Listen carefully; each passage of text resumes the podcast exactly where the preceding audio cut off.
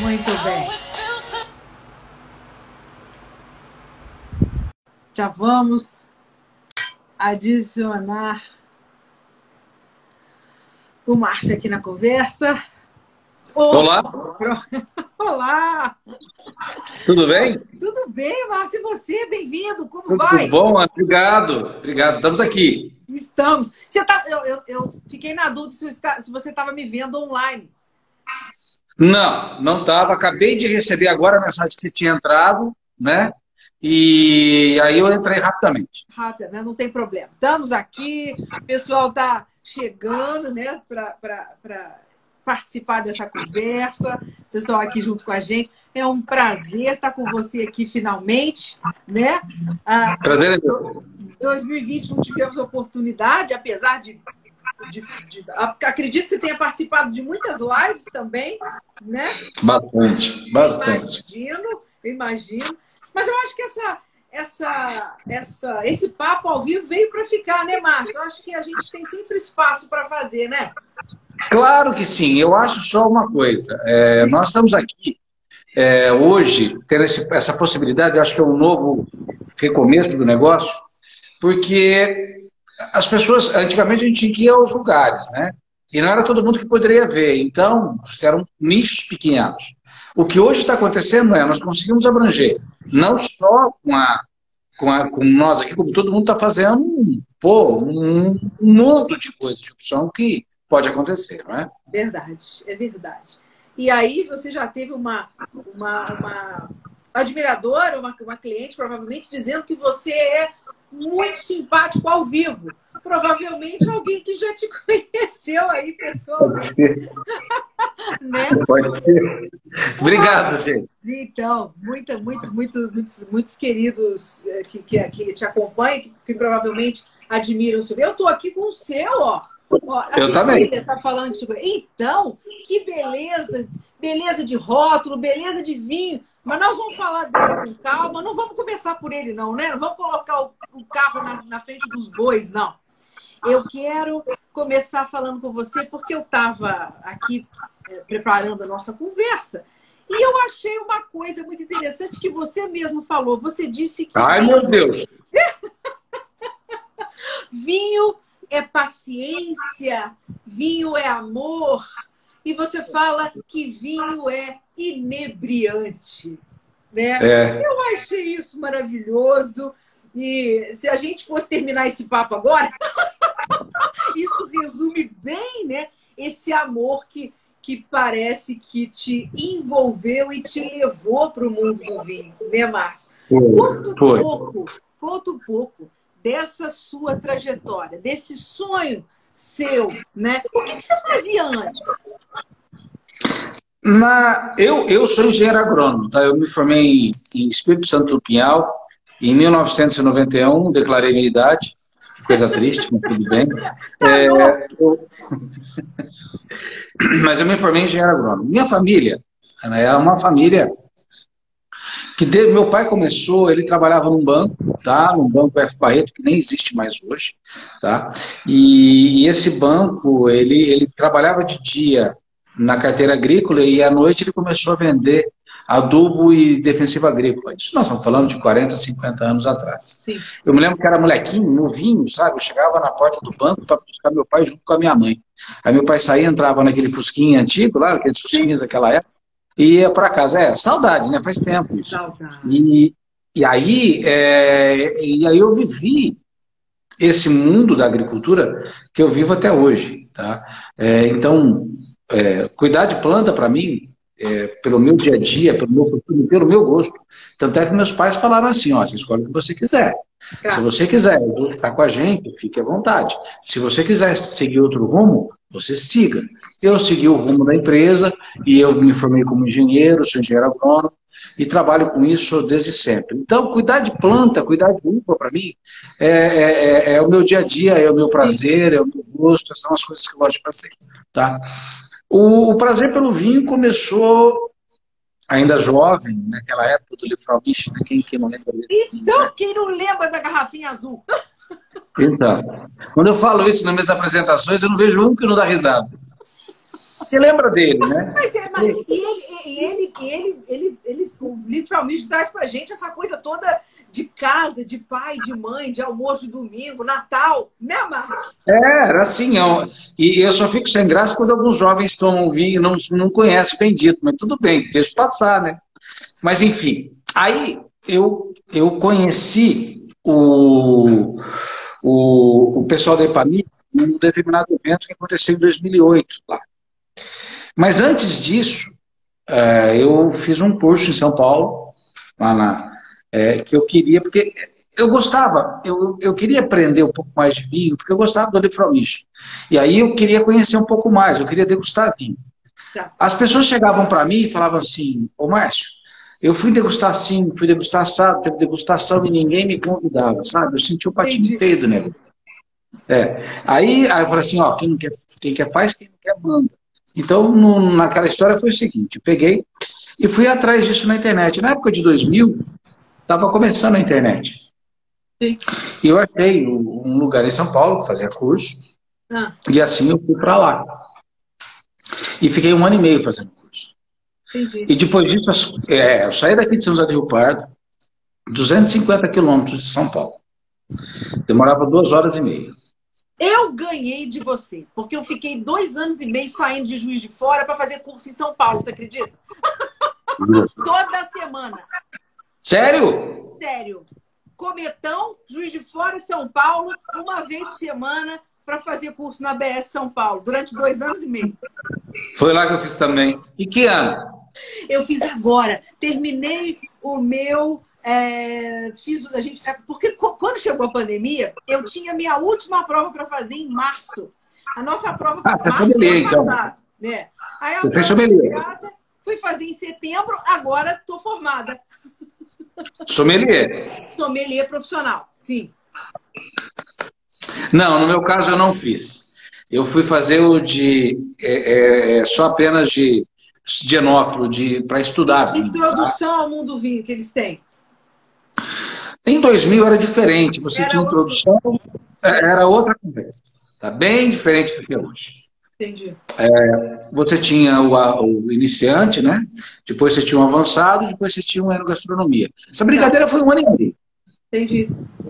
Tá? Isso foi na minha época. E, e assim eu fui aprendendo muita coisa. Na época, por exemplo, vai, os grandes professores que tem na BS, sem demérito aos outros que tem grandes outros professores em outras associações, mas estava começando, o Arthur estava começando lá, Reizinho, Fonseca que entrou e eu vi, eu ouvi um pouquinho, mas você nem deve ter ouvido falar desse cara. Não. Foi um ícone. É, foi um ícone no começo, tá? Aí, tá, aí você via falar das adegas dos caras, eu, eu ficava ajoelhado, né? Caiu Seis mil É de cair o queixo, é. É, e, e aí eu fui aprendendo durante um ano e meio. Aí depois eu consegui as minhas degustações, que eram de quarta-feira. Aí eu tá. consegui. Eu ia às quartas-feiras, saía daqui de novo, quatro e pouco da tarde, pegava o um motorista, ia até lá fazer degustação e voltava. Chegava tipo uma hora da manhã, uma meia da manhã, e, e aí, sete horas da manhã, já estava na empresa trabalhando de novo. Entendi. Espetáculo, né? E aí, eh, com esse, esse, com a sua paixão, que já vinha porque você era apaixonado mesmo, mas o curso fez você se interessar mais e foi aí que você teve essa essa, essa... Aí que você decidiu, não, eu vou plantar uva, eu quero fazer o não, não, não. Entre 2000 e 2001, eu fiz o curso, tá? tá. Depois disso, eu comecei a fazer é, as degustações e comecei a fazer as viagens. Tá. Porque sempre teve viagens por aí, e inclusive agora deu uma parada, mas eu acho uma coisa muito interessante que as pessoas conseguem poder sair daqui e viajar, seja para o país mesmo, onde tem as outras vinícolas ou fora também. Eu fiz isso. Então eu já fui para o Rio Grande do Sul, Paraná, Santa Catarina, Argentina, Chile, já fui para o Uruguai, já fui para a Itália, já fui para a França. Bom, eu já fiz, eu já tenho assim, litragem no negócio. E e aí eu fui conhecendo essas coisas. Acontece que em 2008 eu fui convidado para um evento na IPAMIG, tá. onde o sistema de dupla poda estava sendo inicialmente sendo implantado. Tá. E aí eu conheci os pesquisadores da IPAMIG lá. Tá? tá. E, e, e aquilo, de certa forma, me convenceu. Entendi. me convenceu no seguinte sentido, para assim, ué, até então não se podia plantar no paralelo 47 em cima e 43 aqui embaixo, ou seja, você não podia produzir vinho nesse meio termo. Do jeito que eles Esse estão falando, é, é. nós vamos com uva que vai fazer vinho, porque até então não podia. Aí aquilo me convenceu, eu trouxe o pesquisador, que estava lançando esse projeto, Murilo. Murilo. Murilo. Murilo. Querido. Conhece? Conheço. É. Conheço. Ele, ele, ele, eu trouxe ele aqui e a gente começou a fazer um projeto em 2008, foi no segundo semestre. Então, entre Natal e Ano Novo, eu estava bem, eu estava assim, em cima da janela de plantio. Eu peguei as últimas mudas que ele tinha no viveiro e plantei aqui. Foi um hectare e meio de Syrah, que foi Syrah e Sauvignon Blanc, foi as uvas que mais se adaptaram no começo do começo do projeto com relação à dupla poda. E aí depois aí ele já tinha plantado, aí ele tinha um tanto também de Cabernet Sauvignon e Cabernet Franc que a gente plantou. Então eu comecei com hectare e meio, tá? Dentro de um ano eu colhi, mas assim, quando você planta a uva, ela está mais preocupada em produzir é, raiz e folha, ela quer crescer. Ela não está preocupada em formar barro. Então, tá. tudo que você produz dentro de três anos, é muito herbáceo. Você tá. sente muito cheiro de verde, de, de, de, erva, de mato, porque a planta não está preocupada em, fazer isso. Sim. Tá? Então ela está. E aí a gente produziu dentro de um ano. Eu tenho três garrafas na minha adega. Três. E elas estão lá desde 2010. Então, e essa aí eu não vendo no próprio financeiro, não faço nada. Tá lá. Ninguém te convence a vender essa garrafa. Aquela não. Mas é herbáceo e tudo mais. Eu não sei se ela vai aguentar muito tempo. Tal. Sim. Mas, mas tá lá, né? Uma hora se cisma e abre o vinho, vê o que que deu, né? Até onde ele foi. No caso, nós estamos, a gente está falando, quando você fala aí, quantos hectares iniciais? Um e meio. É, nós estamos falando especificamente de, de dos vinhedos de. Ito, como é que fala? Itóbio ou Ito, Itobi. Itobi. Aitobi, Aitobi é inglês. Aitobi é inglês. Itobi é, é Itobi português. Itobi e São José do Rio Pardo? Sim. Já nos dois lugares ou só em Itobi? Não, não, não. Itobi é onde nós temos uma, nós temos essa propriedade até hoje que produz, tá? Ela está com a família há 40 anos. Tá. Lá já teve, é, nós começamos plantando, aqui na região planta-se muita cebola, cenoura, é, pimentão, sabe? Tá. Depois a gente. É, aí passou para um pouco de cana, porque a gente tinha confinamento. Aí virou cana de usina. E agora tem uva. Então nós passamos por um processo dentro desses 40 anos. E, e agora é, nós tínhamos uma área em Divinolândia. São José é a cidade em que eu nasci e que a gente tem a empresa que comanda lá. Tá? Em Divinolândia, nós tínhamos uma área de 12 hectares que tinha Chardonnay e Pinot Noir para produção de espumante, que nós temos até hoje. Tá? tá? Então, nós temos o espumante que é 70-30, depende do ano, é, 70, é 75-25, e assim vai, depende da, da capacidade, do que dá certo, e a gente lança o Brut e o Nature. Pronto, tá? tá? E esse ano passado eu fiz um teste. Com a Sauvignon. Com, é, Sauvignon Blanc. E. Com, então, eu tô chateada que você não mandou esse espumante para mim.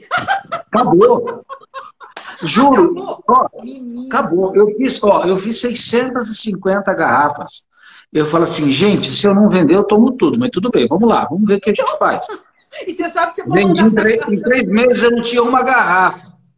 E o pior é que eu tinha guardado uma para mim, aí me ligou o pessoal do pessoal de, de, de, de, de propaganda aí em São Paulo. Aí falou assim: ó, tem, tem uma jornalista que está querendo provar o seu surdi. Falei assim, mas eu só tenho uma garrafa.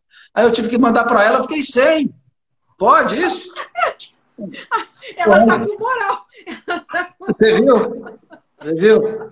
Que Mas tudo bem, faz parte. Mas o, esse surli deve ter ficado. Porque espumante Sauvignon Blanc para quem nunca teve a oportunidade de, de, experimentar, já é um espumante totalmente. Eu gosto demais. Eu acho o espumante, ele fica, ele fica naquele edge, né? É um espumante espetacular. O seu surli deve ser um negócio. Deve ter ficado sensacional. O que, o que, que Gente, ele vai ser produzido agora em agosto, tá? Agosto não, em julho. Mas é o seguinte, o que, que, o que, que eu senti, o que a gente discutiu, eu, Christian, porque antes de lançar no mercado, nós consultamos outros enólogos que provaram e que disseram suas opiniões antes da gente ir para o mercado para tentar fazer o negócio acontecer. Mas você tem um, um fruta muito fresca, né, do, do, do Sauvignon Blanc. Maracujá, pera, a litia, que umas vezes aparece, que aparece no nosso, tá? Isso tudo está ali. Só que isso tudo junto, amalgamado com todos os aromas de padaria. E o fermento dá. Então fica uma combinação extremamente diferente. Tem gente que fala assim, uma vez o pessoal virou e falou assim, gente, eu não estou conseguindo entender o que eu estou tomando. Está delicioso, mas eu não estou entendendo. Porque sai da régua, né? Sai. Saiu da régua. É. Fica, fica, fica diferente. Eu imagino que espetáculo e você vai conseguir produzir um número maior de garrafas esse ano? Não, eu vou ficar. Ah, vai, né? Agora eu vou enfiar o pé, né? Agora vai. Agora vai, né? Então agora, agora eu vou experimentar. É, inclusive, ó, já vou te avisar. Eu vou levar o pessoal para conhecer a Casa Verrone em julho, hein? Já tô te dando. Uh, yes! Irei, irei. Então você já que pode bom. preparar o que nós vamos tomar junto. Olha, veja bem. Diga. Deixa eu falar uma coisa. Para a produção de espumante, agora eu vou ser um pouquinho. Tá? Tá. Você tem um período de fermentação em torno de 30 dias. 28 é a média, mas 30 dias para que aconteça a absorção do açúcar, do fermento, como produto cascar branca. O que o pessoal recomenda é que fique no mínimo um ano em contato disso. Tá? Tá. Eu vou sair da régua de novo. Né? O Christian vai me matar, mas eu vou fazer o negócio acontecer em dois meses. Vamos ver o que vai virar. Ele vai me matar. Ele já me matou um punhado de vezes. É que eu, sou, é, eu não sou não, mas já estou passando de 15 vidas, de tanto que ele já me matou. eu imagino, tá ele deve ficar louco, né? Vamos fazer Claro que fala, ele me chama de ansioso, ansioso é ele, não sou eu não. Conhece? Eu, eu, o Christian só conheço de nome, e não o conheço pessoalmente. Ele foi, se não me engano, enólogo da Guaspari também, né? A história dele, rapidamente falando, é uma história até que muito legal.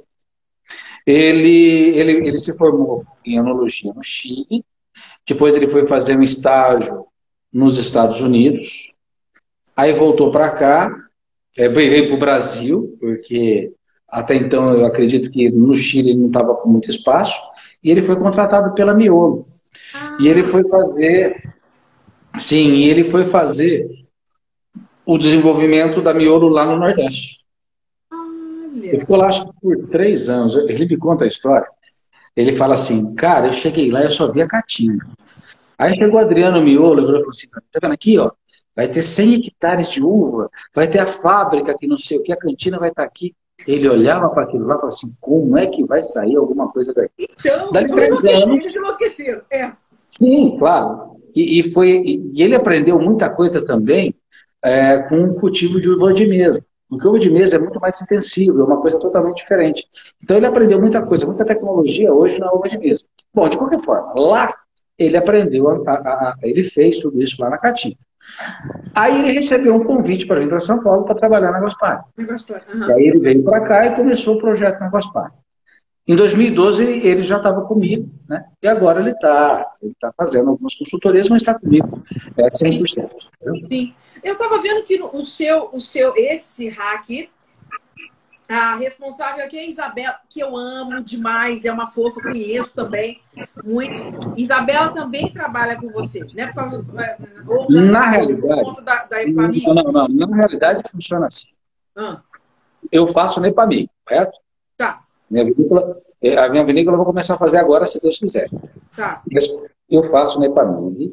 E a Isabela, que é a enóloga da Nepamig. Bom, tá? A partir daí, quem comanda todo o protocolo é o Christian. Sim. Só que sai no nome da Isabela. Porque o Christian, como chileno, ele não tem, ele não tem validade como como poder fazer aqui. Tá? Então, como ela que faz, sai no nome dela. Entendi. É um trabalho meio que em conjunto, mas ele não pode assinar a EPAMIG na Isabela, na, na mas, representando tudo, a EPAMIG. Sim, e tudo passa pelo crivo da Isabela. O Christian mostra todo o protocolo dele, qual levedura vai usar, que jeito vai ser feito, quanto tempo de contato do líquido com a borra ou com o líquido com a casca e por aí vai afora. Então tudo isso é ele que comanda. Só que ela executa e o nome é dela.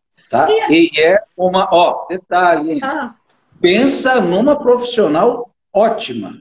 Todo mundo fala, né? É, é, impressionante que com qualquer produtor que trabalha de perto, e, e eu tive, é, quando a gente teve, eu estive em Andradas em, no final de outubro com o grupo, tá. e aí, então eu encontrei é, no, em algumas situações. Eu encontrei, fui à Casa Geraldo, fomos ao, ao Procópio, Estela Valentim, querido. Eu não gosto do Procópio. Procópio é maravilhoso, né? E ele, ele é só elogios para Isabela. E lá com o Murilo é, e o pessoal da Maria Maria, os Eduardos, né? E a Isabela estava lá, encontramos todos juntos. E é muito interessante a reverência, o carinho, a, a, a, o respeito que eles têm com o trabalho dela, né? Murilo é só elogios para ela, né? É uma moça que realmente. E é uma amor, é uma menina, né? Eu, eu conheço, eu, eu me formei com a irmã dela, pra você ter uma ideia, com a Janaína, nos formamos em direito.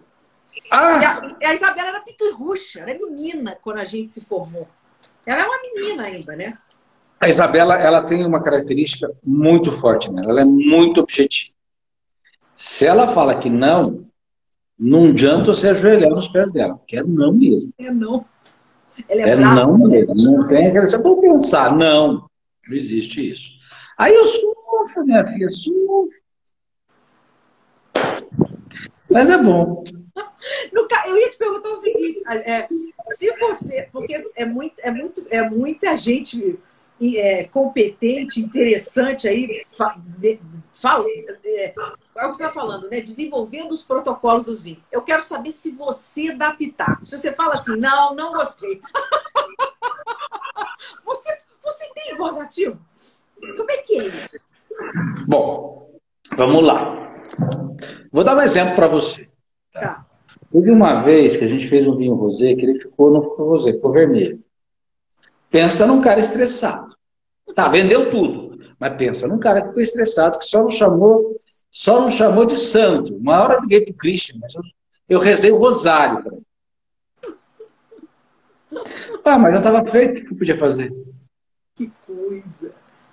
É, aí foi. E o pessoal era. Só que depois é o seguinte: não, não, não. Aí, ah. no ano seguinte, quando foi fazer o outro rosé, aí saiu do jeitinho que eu queria. Saiu maravilhoso.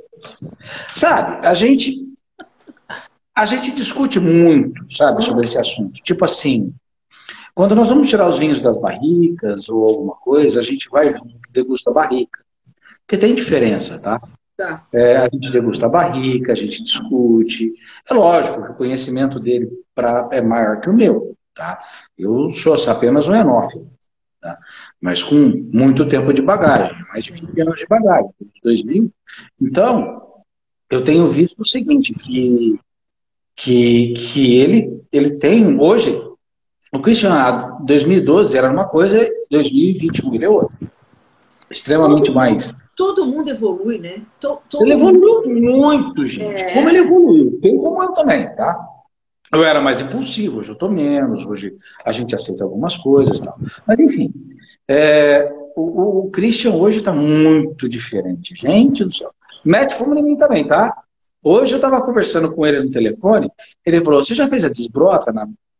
Cara, eu não fiz ainda. Como você não fez ainda, rapaz? Você tem que fazer, sei o que. Meteu fumo em mim hoje. Aí eu liguei pro pessoal do campo e falei assim: ó, vamos precisar fazer desbrota segunda-feira, tá? Meteu fumo. Mas que vai, a gente vai te levar. Meu Deus do céu. E o que, que vem assim a desbrota? Conta para nós. Vamos lá. Nós fizemos a. Nós estamos fazendo a porta. Tá. Quando a poda termina, logo em seguida vem a brotação. Tá. A gente usa um produto né, chamado Vernex, que é um produto que é uma ureia, ela vai queimar a, a, a parte superficial da gema e faz com que ocorra uma brotação homogênea. Só que existem brotos que saem que não são viáveis, ou seja, não tem, não, não vai vir com cacho. Então a ideia é você tirar esses cachos, esses brotos que não tem cacho, para que o que venha, venha com mais, é, com mais energia, mais com mais, força. E alguns outros que nasçam um pouco mais atrasados, já venham com mais energia e produzam cacho. Então essa é a desbrota que a gente faz, mas quando a uva está desse tamanho que é isso. Mais ou menos. Tá? Então, você tem que ter muito cuidado, porque senão você quebra a caixa à vontade. Sim. Isso é complicado. E agora, nesse momento, como é que está o tempo aí em Itobi? É, é, como é que é? Está chovendo muito? Tá. Vocês estão enfrentando não, alguma... Não. não. Esse ano, vamos lá. Então vamos falar uma coisa. Existe, existe algum problema muito sério quem tem colheita de inverno. É fisiológico da planta. Quando você tem um, um... Depois de 20 dias que você poda, a planta decide se vai fazer cachimbo ou gavinha. Gavinha é onde ela se agarra, tá? Isso. Acontece que, quando você faz a poda em agosto, setembro, esse problema não existe porque é um clima seco, correto? O que acontece agora nessa época? Nós temos chuva, umidade. Quando o tempo está chovendo, você tem baixa luminosidade e a temperatura cai. Tá? Então, isso acontece com um problema chamado desavinho. O desavinho, ele, ele acontece por esses motivos, então ela transforma o cachinho que ia se formar numa gavinha. Eu já tive um problema desse em 2011, que eu perdi 100%, porque foi um carnaval naquela época muito chuvoso, eu perdi, ela transformou tudo em gavinha. Isso não acontece no método tradicional que é, em, que é de verão, é, para inverno, onde você não tem esse problema. Tá de chuva, de umidade, de temperatura. Nós temos esse problema. Nesse momento agora que eu estou no meio da poda, eu estou com o tempo fechado. Hoje ficou fechado e, e garoando. Só que nós estamos, especificamente nesse ano, nós estamos sofrendo o efeito do laninha. O laninha dá pouca chuva. Então eu acredito que de desavinho nós não vamos ter problema esse ano. Entendi. Mas aí você acredita. Bem, Aí, aí que tá, né? Se correr, o bicho pega, se ficar, o bicho come. Às vezes não vem um problema, mas às vezes vem outro. Né? É, é sempre um desafio, né? É. A agricultura, de um modo geral, é um desafio. Você está lidando com um ser vivo. Tá? Você está lidando com uma planta, que é um ser vivo. Ele não fala, ele está sentindo. Você tem que adivinhar. Mas você só consegue fazer isso através do tempo. Tá? Como dizia Vivo Clicô, é fácil fazer vinho. O duro é passar os primeiros 200 anos. 200 anos, é. Tá no livro. Pode tá. ler? Tá. Aí, a, a, aí, nesse caso, a gente tem que simplesmente apostar e, e levar. Tá? O ano passado eu tive, eu atrasei, eu, eu atrasei intencionalmente a minha, a minha poda. Eu tive, aí entrou frio, entrou uma série de coisas, eu tive problema de produção. Tá? Eu, a produção caiu. Esse ano eu voltei às origens e eu espero que eu não tenha problema de produção. A minha medo é o tal do desavio, mas enfim, tá aí. Sim, sim. Você, você, tá, é, você tem aí já, né, o que você falou. É, foi 2000, 2009 que você plantou os seus primeiros vinhedos, foi isso?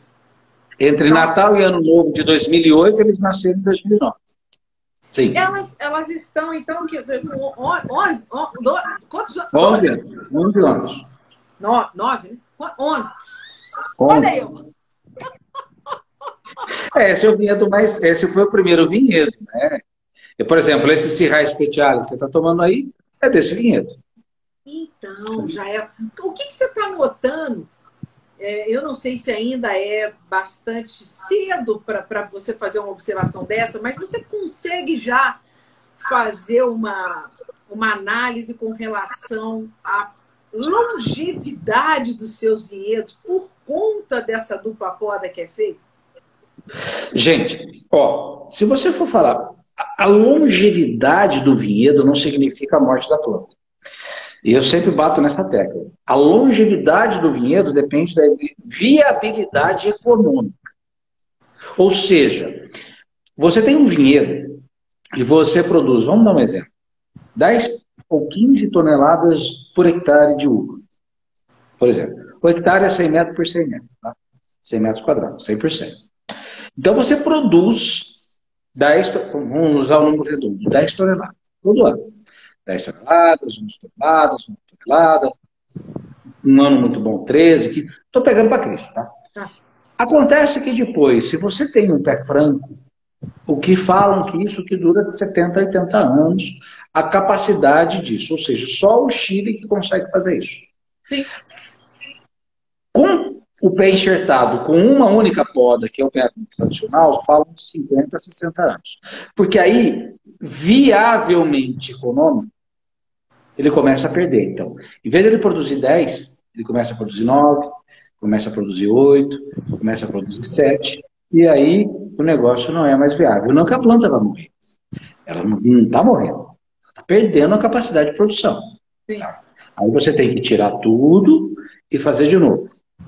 Garanto para você que com a dupla poda, 11 anos eu garanto para você que é viável. Entendi. Eu não sei quanto tempo vai durar. Entendi. O primeiro estrada, que é o do Murilo, tem acho que 13 anos ou 14, parece que está produzindo bem, não sei. Também, entendi, entendi. É isso, interessante. Eu tive com ele outro dia aqui de fora, a gente jantou junto, fomos mas é o tipo de assunto que às vezes a gente não entra, conversa sobre um monte de coisa e eu não perguntei para ele. É, é, é uma coisa que as, às vezes algumas pessoas me perguntam disso e eu tenho que abordar exatamente esse, esse assunto, porque é, de fato é isso. Não que a planta vá morrer com 50 anos, ela vai deixar de ser economicamente viável, então você Sim. troca. Sim. É, e, e, e, é o que eu, a pergunta, eu, eu sei que é meio até um pouco injusta, porque vocês ainda têm 200 anos para frente para entender. Me lembra disso. Me lembra disso. Você tem herdeiro aí interessado? Não, peraí, eu tô na frente, eu tenho só 190. Opa! Você tem, você tem filhos? Quantos você tem filhos assim? eu tenho um filho. Eu tenho um filho chamado Rafael, tem 10 anos de idade. Você sabe que o meu é Rafael também, né? Mas o meu tá com 19. Ah! É e, o Rafa, e o Rafaelzinho gosta de, de, de, uva, de vinhedo, de agronomia. De o filho da mãe, da mãe é. dele, da fada sem vergonha, foi lá e foi rotular o suco de uva que a gente fez. Né? E aí, um querido amigo meu, maravilhoso, que trabalha comigo, funcionário, falou assim: por que, que você não pede para o seu pai um real por cada rótulo que você está colocando no, no ah? Não. E não é que o moleque encasquetou comigo, cara. Eu tive que dar mais de 100 reais de dinheiro para ele. O desgramado me tormentou. Mas com vontade de matar os dois, viu? Agora ele vai cobrar o serviço. Você tá ferrado. E agora, é, agora... se pedir para ele, ele rotular, ele vai rotular 200, cara. Ainda bem que era só o rótulo. Se fosse contra rótulo, era 200. Aí eu tava perdido. Maravilhoso. Mas você vê, então, que ele já tem esse interesse, né? Tem não, o que eu acho legal, o que eu acho legal, às vezes eu vou levo, eu levo lá para ou na hora do atexto, na hora que a gente está mexendo com barrica, eu abro a barrica para ele, ele sobe, põe o dedinho e prova. Ele já está começando a falar qual barriga que ele está gostando mais. Mas olha, uai, essa gente na Europa é assim, né? Prova é, vinho desde, não é? Prova vinho desde Não, pequeno. eu estou é provando isso. vinho, eu estou provando vinho, ele prova um pouquinho, ele dá uma molhadinha na língua. Aí ele fala, ó, oh, gostei mais desse, gostei menos desse. Tá certo, tá certo. Tem que deixar ele, ele tomar essa, ter essa familiaridade mesmo, né? Muito bacana. Gente, é, é, eu, eu, é, só um comentáriozinho que eu vi agora. A Guaspari, o Murilo foi o primeiro, o primeiro a colocar o primeiro estrada no mercado por detrimento do, é, comentário que teve aí, em detrimento do estudo que ele fez, quando ele veio da França. A primeira empresa mais comercial que teve foi a Guaspari e depois foi a gente no mercado dupla porta.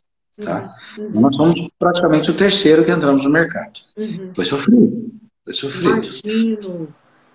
Eu, eu, eu, outro dia conversando justamente com o Pedro e com o Murilo aqui, é, surgiu o assunto da, de como vocês estão se organizando. Se existe dentro dos produtores da colheita de inverno, da dupla poda, uma, uma, um trabalho assim em conjunto, se vocês são unidos, né? E Pedro falou que sim, que vocês estão meio que seguindo juntos, se ajudando. É, vocês se ajudam? Vocês têm essa união aí? É, cada um voa o seu voo só, tá? mas que a gente se ajuda. Sempre eu estou conversando com os amigos, a gente. O mundo do vinho é um mundo, por incrível que pareça, pequeno, tá? para quem produz. Tá? Então, todo o pessoal da.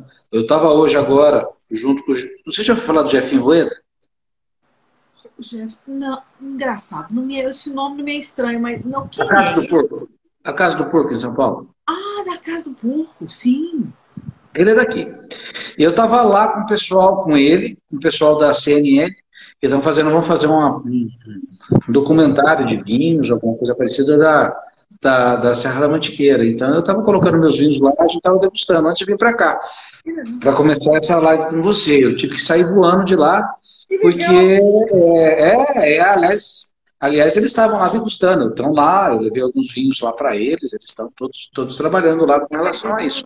Porque ele é daqui de São José. Olha.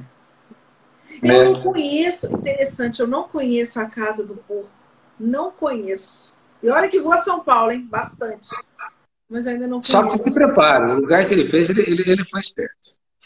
É, ele tem um espaço pequeno. Só que você fica na fila hora. Eu sim, eu de gente chegar lá nove da manhã. É, é isso mesmo. É. É... Ele ia fazer um churrasco lá agora. Eu falei assim, ó, sinto muito, mas estou indo embora. Então, ah, meu Deus, olha, eu atrapalhei o. Só que eu estava combinado de ser primeiro, não vou. tô nem aí com ele. Muito obrigado, fiquei feliz pelo prestígio. Porque eu era para você falar assim: olha, Ana, não vai dar, por motivo de força maior. Imagina! Combinado é combinado. Tá? Muito Esse obrigada, obrigada. Tava lá com ele lá e pô, acabou, pronto. Que coisa boa. Mas a, a, a, já, ele, ele, ele tá. Ah, ah, só um detalhe. Em... Para você fazer ideia, como eu sou uma, como eu gosto de vinho, é. em 2008, 2009, eu recebi uma, uma, um e-mail com de um pessoal que estava. E tinha uma senhora que tinha, infelizmente, separado do marido, e eles dividiram a adega, né? Com um pagamento da, da, na divisão. Divisão de bens. É, é. é. E aí, quando eu comecei a olhar aquele negócio ali, eu comecei a ver alguns vinhos fantásticos. Né? Latour, Lafitte, tinha uns vinhos espanhóis, tinha uns pingos da vida, sabe? Só que naquela época, nós estamos falando em, em 2008, 2009, um vinho desse estava custando coisa de 200 reais, 150 pois reais. é, era outra A mulher estava vendendo. É. A mulher estava vendendo. E o que eu fiz? Eu escolhi os melhores vinhos e comprei. E tenho guardado algum, vários deles até hoje dentro da minha adega. Só que hoje um vinho desse custa bem mais caro. Então, né? é uma commodity. Eu tenho, um, eu tenho um Lafite Rothschild, 100 pontos do par. Nossa Senhora. 96. Nossa Senhora. E eu vou guardar ele para quando meu filho fizer 15 anos. Ai, eu vou abrir esse vinho com ele quando ele tiver 15 anos. Ai. Isso eu tenho, isso eu vou fazer. E eu quero que ele tome. Ele tem que tomar um pouquinho. Lógico. Um pouquinho. Então, ah. eu ia falar para você, não, não, não tome esses vinhos. Não guarda. Tem que tomar. Não, vai que eu morro, mas não sei se eu vou passar pelo portal da porta de casa, vou morrer, então vou tomar. Só não vou deixar meus filhos tomar com Coca-Cola, porque aí, aí vai dar briga, eu vou puxar o pé deles. Eu ia te perguntar, você falou de adega, eu ia te perguntar isso. Se você costuma ter de tudo, você tem alguma região uh, do, do, mundo, assim, de predileção, de algum vinho que você sempre gosta? Não, não, não, não tem, não tem. É, eu não sou aquela pessoa bairrista, não sou. Ah, eu gosto só de vinho é, da Toscana, eu só gosto do vinho do Languedoc, eu só gosto do vinho é, da Argentina, lá de Mendoza. Não. Eu, eu gosto de bons vinhos. Então, se eu puder, eu vou buscar aquilo. Agora, uma coisa que é interessante, tá? Pra, pra, ao menos para mim, como produtor. Eu, eu procuro provar, é, eu não fico só no meu, no meu. eu, procuro, eu procuro provar o que os outros estão fazendo para eu saber onde o meu pode chegar. Porque o meu não está naquele ponto. Vamos chutar o pau da barraca. Não, Um Romane Conti da vida. Se eu puder chegar lá, beleza. Mas eu tenho que saber o que o cara está fazendo para eu poder chegar lá, entendeu?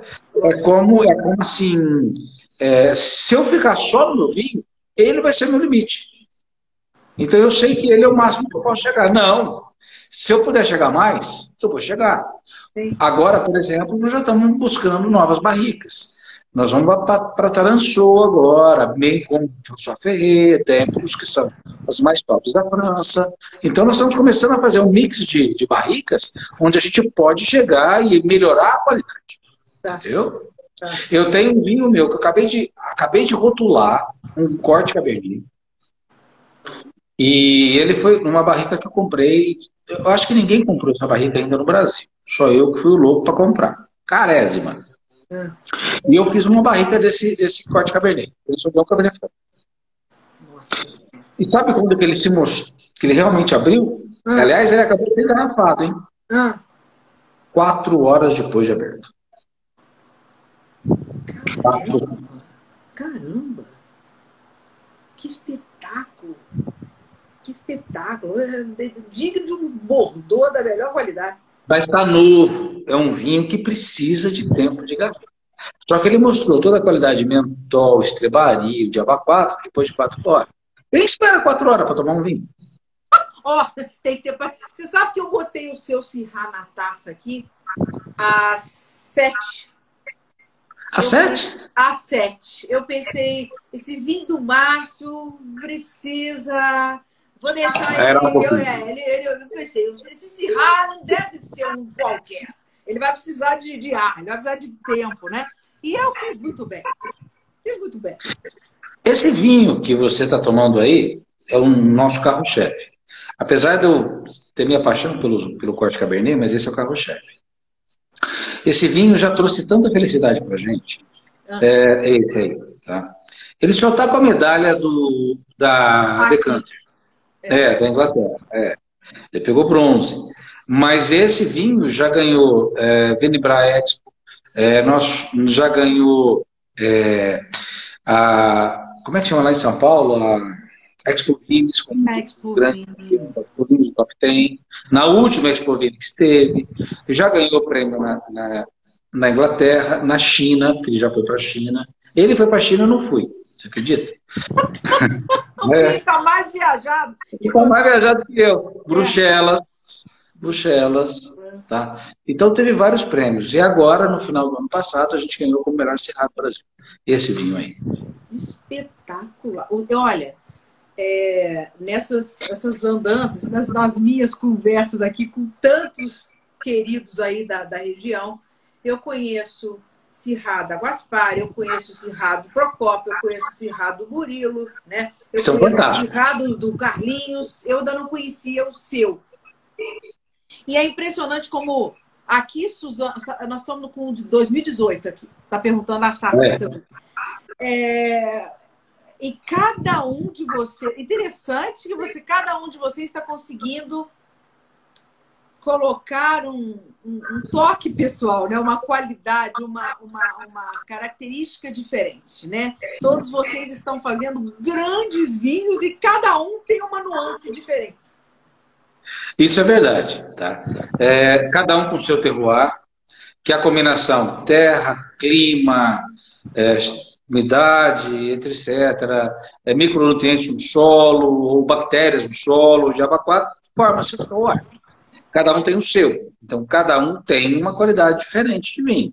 Não que sejam ruins, mas que vale a pena, vale a pena conhecer tudo que está tendo. Tanto é que eu acabei de sair de uma reportagem da CNN que vai acontecer agora no mês que vem. O seu Cirrá. Ah, fala. É, então. Ele, e é o que eu estou falando, né? Com esse negócio de deixar abrir, deixar abrir. O que ele tem de, do especiado é uma coisa impressionante. Não, fala você. Eu estou falando. e o seu, o seu tá assim com, uma, com aroma perfeitamente aquela sintonia de aromas com fruta, especiaria, o toque da barrica, né? Aquelas notas mais essa nota de fruta madura, mais para fruta negra, né? As frutas mais ameixa, cereja. Uh, o mentol também é interessante. O, o mentol dele, né? Essa coisa meio balsâmico com a nota do, do mentol, né? E essa, essa, essa profusão de, especi, de especiado, de, eu gosto muito dessa pimenta do Sirá, né?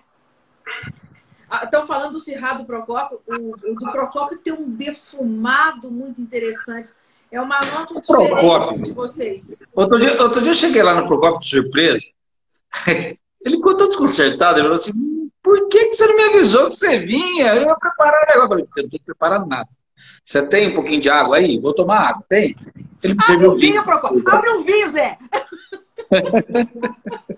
Ele é maravilhoso, né? Ele é, ele é querido por todos nós, por todos nós aqui do Vinho de Inverno, ele é muito querido. Ele é maravilhoso, ele é maravilhoso. Eu sou apaixonada. A gente sempre se fala. Ele manda piada, ele manda as coisas, ele é maravilhoso. E o, e o Zé tem um.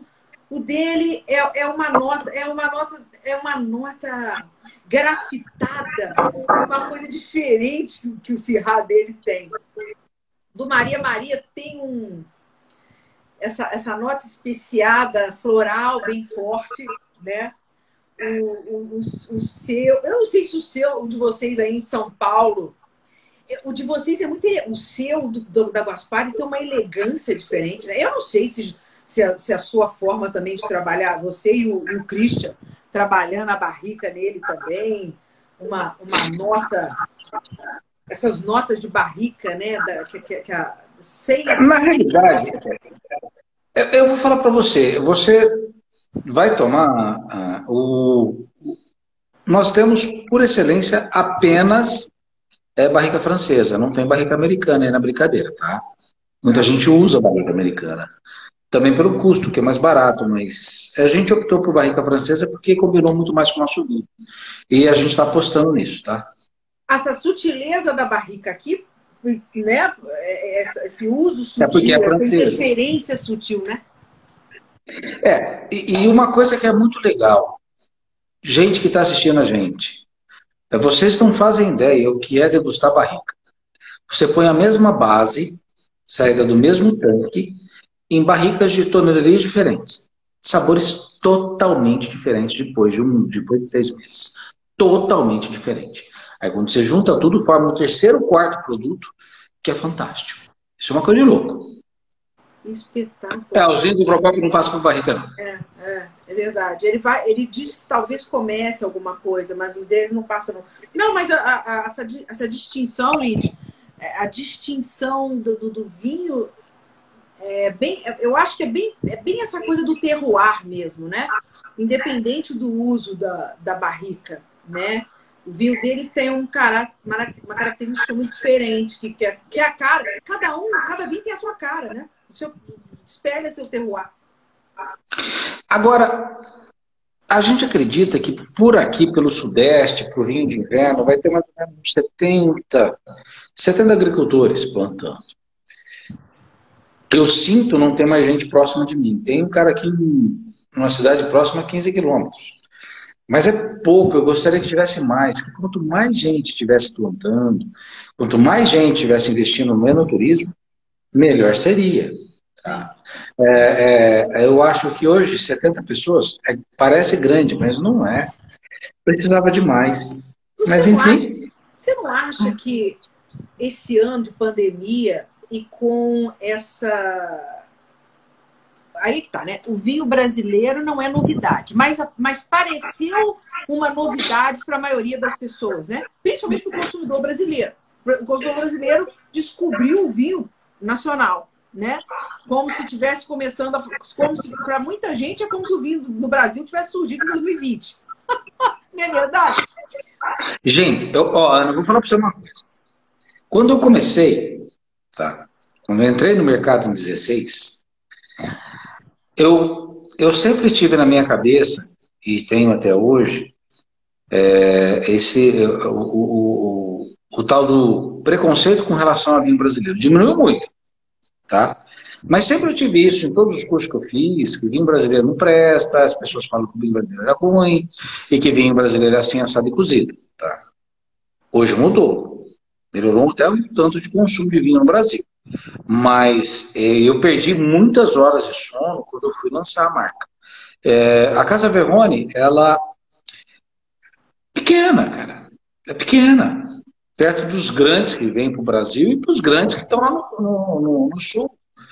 Então, você imagina eu entrar no mercado sem ser conhecido, graças a Deus hoje a gente já tem um quatro, vamos para cinco anos de, de, de empresa, é, é, no mercado, provavelmente dito, apesar de ter começado em 2009, mas foram sete anos até chegar no mercado. Mas, enfim, é, foi difícil esse começo, não foi fácil, não. Agora a gente está um pouco mais conhecido, tá? Mas não é fácil. E, e é o que você está falando, né? É, e, e, infelizmente tem muita gente que ainda tem preconceito, né? Aqui está sendo aos poucos. Mas você sabe, Márcio, que eu acho que no Brasil a gente ainda tem um problema maior, né? Maior. eu acho que o, o problema maior no Brasil é o desconhecimento do vinho. Mais ainda do que. A gente tem mais gente que conhece pouco ou nada do que tem gente que tem preconceito. Entende? A gente bebe vinho muito pouco.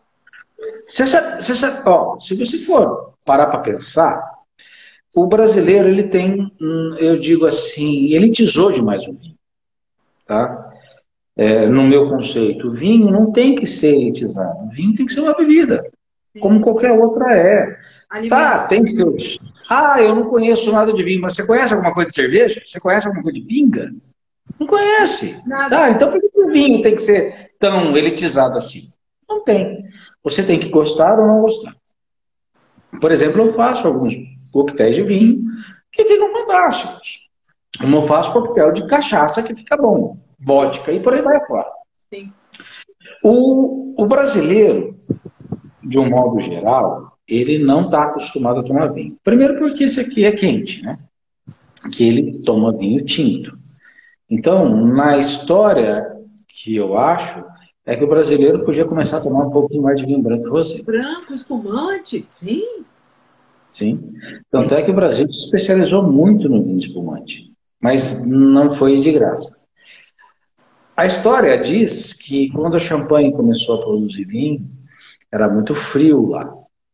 Então, quando. Você sabe dessa história, né? Quando eles exportavam o vinho tranquilo deles, as garrafas começavam a explodir dentro Fazia do navio. A é. é, a fermentação dentro da garrafa. A garrafa era fina.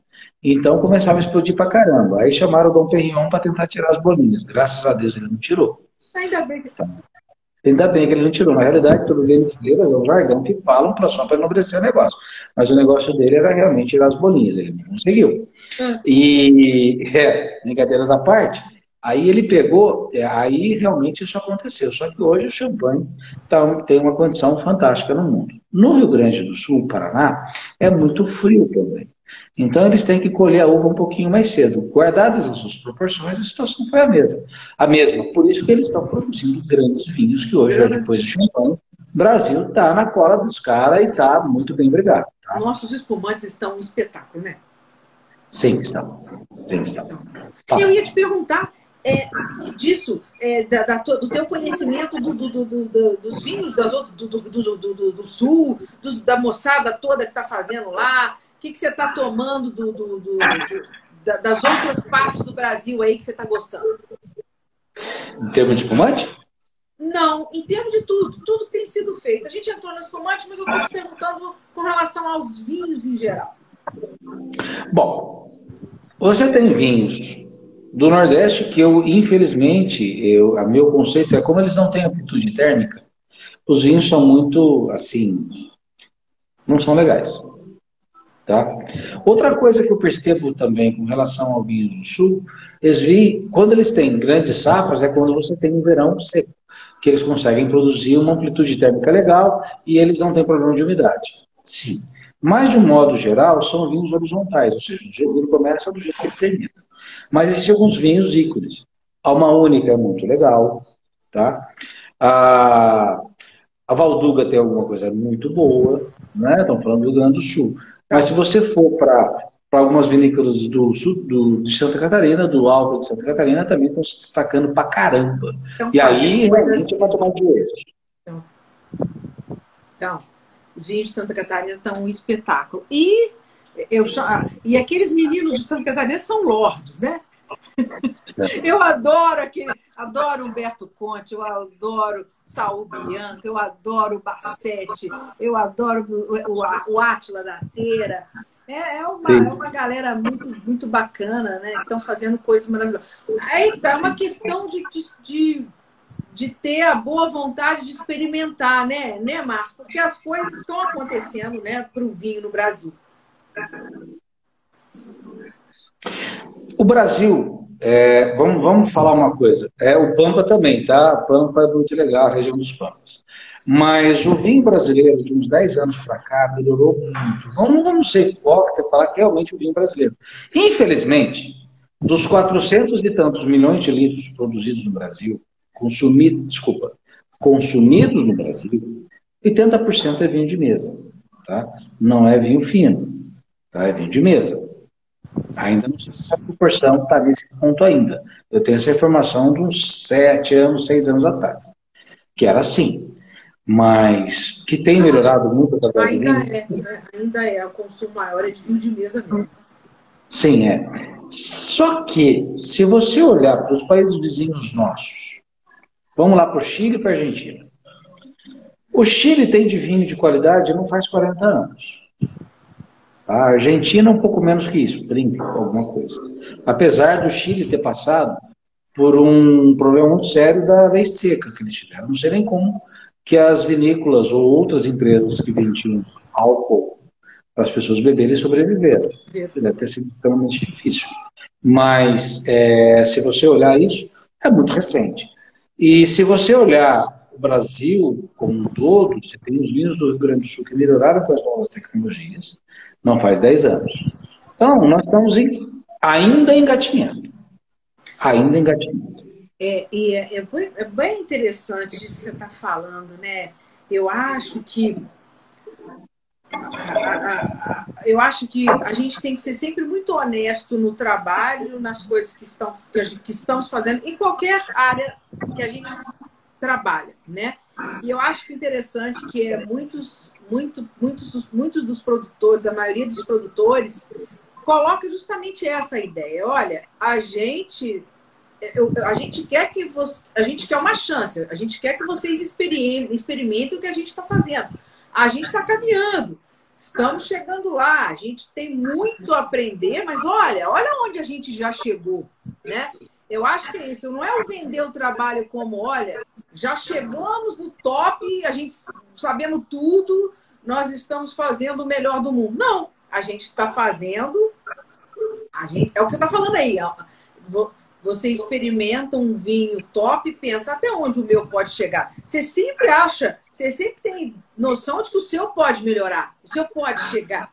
Eu acho que o produtor tem que estar sempre, todo mundo tem que estar sempre trabalhando assim. Onde é que eu posso Não chegar? adianta eu só me balizar pelo meu. Tá, o meu pro meu padrão tá legal, mas tem coisa melhor no mercado. Então vamos chegar lá, tá? Vamos poder produzir coisa melhor. Dá para fazer? Se os outros fazem, por que, que eu não posso fazer também? Sim. Então, essa é a mentalidade que eu tenho. Eu. Não sei os outros, mas eu tenho. Sim. Não, e você, você vê, né? Quando um vinho seu desse ganha uma medalha dessa, ele tá com. Com quantos, com, com quantos vinhos ele competiu? A gente está falando de, de, de, um, de, um, de um universo de exatamente o que aqui? Por exemplo, na, na Decanta foi 17 mil votos. Nossa! do mundo todo. É. Aqui no Brasil, para ser o melhor, ele entrou numa brincadeira de mais de 1.500 votos. Para você ver, né? Isso não é pouco. Não é? é? Então você tem na taça uma coisa realmente incrível, uma, uma, uma, um vinho de qualidade. E eu, eu acho interessante é que é, ele deve enganar muito o entendedor, entre aspas. É, o Diego, deixa eu falar uma coisa para você. é, com relação, eu não estou desqualificando os vinhos do Nordeste. A única coisa que eu estou fazendo, de falando é o seguinte, a amplitude térmica, ela não dá a quantidade de aromas que o vinho poderia ter. Tá? Então, é, são vinhos bons, tá? são vinhos honestos. Só que você poderia, pela, pela, pela não estou falando que o vinho é fraco, estou falando que ele poderia ter mais qualidade. Só que é o seguinte, a falta de amplitude térmica delimita a quantidade de aromas. Será que você pode, será que você, é, eu pude te explicar bem a minha opinião sobre o assunto? É, é eu, eu acho que existem, da, da mesma forma que os seres, nós seres humanos temos algumas limitações físicas. Olha, eu quero pular, eu quero correr igual o Bolt. não, não dá, não dá. Existem algumas. E, e ó, ó, é. uma coisa é fato, tá? É, é, por exemplo, no inverno nosso aqui, eu tenho uma temperatura, por exemplo, de noite de 8 graus, tá? De dia vai para 22, 23. Olha o tamanho da diferença de temperatura que eu tenho aqui. Isso faz com que dá aroma. Tá? E não tem chuva. Então, na, na colheita de inverno, eu fico simplesmente esperando que a planta amadureça. Lá, eles fazem muitas vezes mais que uma poda, no, mais que uma colheita no ano. Além disso, estressa a planta. Eles estão tentando. Parece, eu vi um comentário, não sei se é verdade, que eles iam começar a fazer uma poda só no ano que estava trazendo problema lá, tá? É, eu não, não, o fato de que não ter a interno termina não torna o vinho. Ah, não, tá, beleza, beleza, beleza, beleza. Então, o que, que, eu, que, que eu falo para você? O, o, o, vinho lá, no caso é, do Nordeste, é um vinho que realmente ele, ele, ele pena por causa disso. Só que eles têm produção muito grande, né? O volume deles é alto. É, infelizmente, né, a gente é, é, é isso. Ninguém está malhando nada, né? Que, que as pessoas. Não. É, gente, é, é, é só que existem. É bom as pessoas entenderem que existem algumas limitações, né? Do terroir, do local, que vão sempre comprometer uma, a qualidade. Você, talvez você nunca consiga chegar numa qualidade top, 100%, porque existe uma limitação. Qual né? foi a ideia no Nordeste? Não chove. Então você tem o amadurecimento da uva. De fato, tem. Não chove. Só que você não tem aroma. Tá, beleza, mas. Bom, você tem esse fato. Em que, de fato, é verdade. Fala, moçada. Da, ó, o Arcano Vinícola, o pessoalzinho da. Meus grandes amigos, pessoal de Franca, ama aqueles caras. Aqueles dois conhecem. Se eu conheço Franca? Não, o pessoal da Arcano? Não, não conheço. Ah, pode conhecer. Então, gente, pode. conheçam. Pode procurar, esses meninos são fantásticos. Grandes amigos do coração. Então, então, que legal. A, que que a, a Enofran está discordando totalmente. Do que, que ela. Eu já nem sei do que, que ela está discordando. Fala pra gente do que, que você. Ah, e acho que se faz live sobre vinho nordestino com produtores da região. Sim, sim. Gente, não nos entenda, não entenda mal, não. Ninguém está malhando nada, não. A gente está só falando de li algumas limitações que, que todos nós, seres que vivemos, temos. A planta é da mesma forma, né? A, a vitis vinífera trabalha com alguns limites.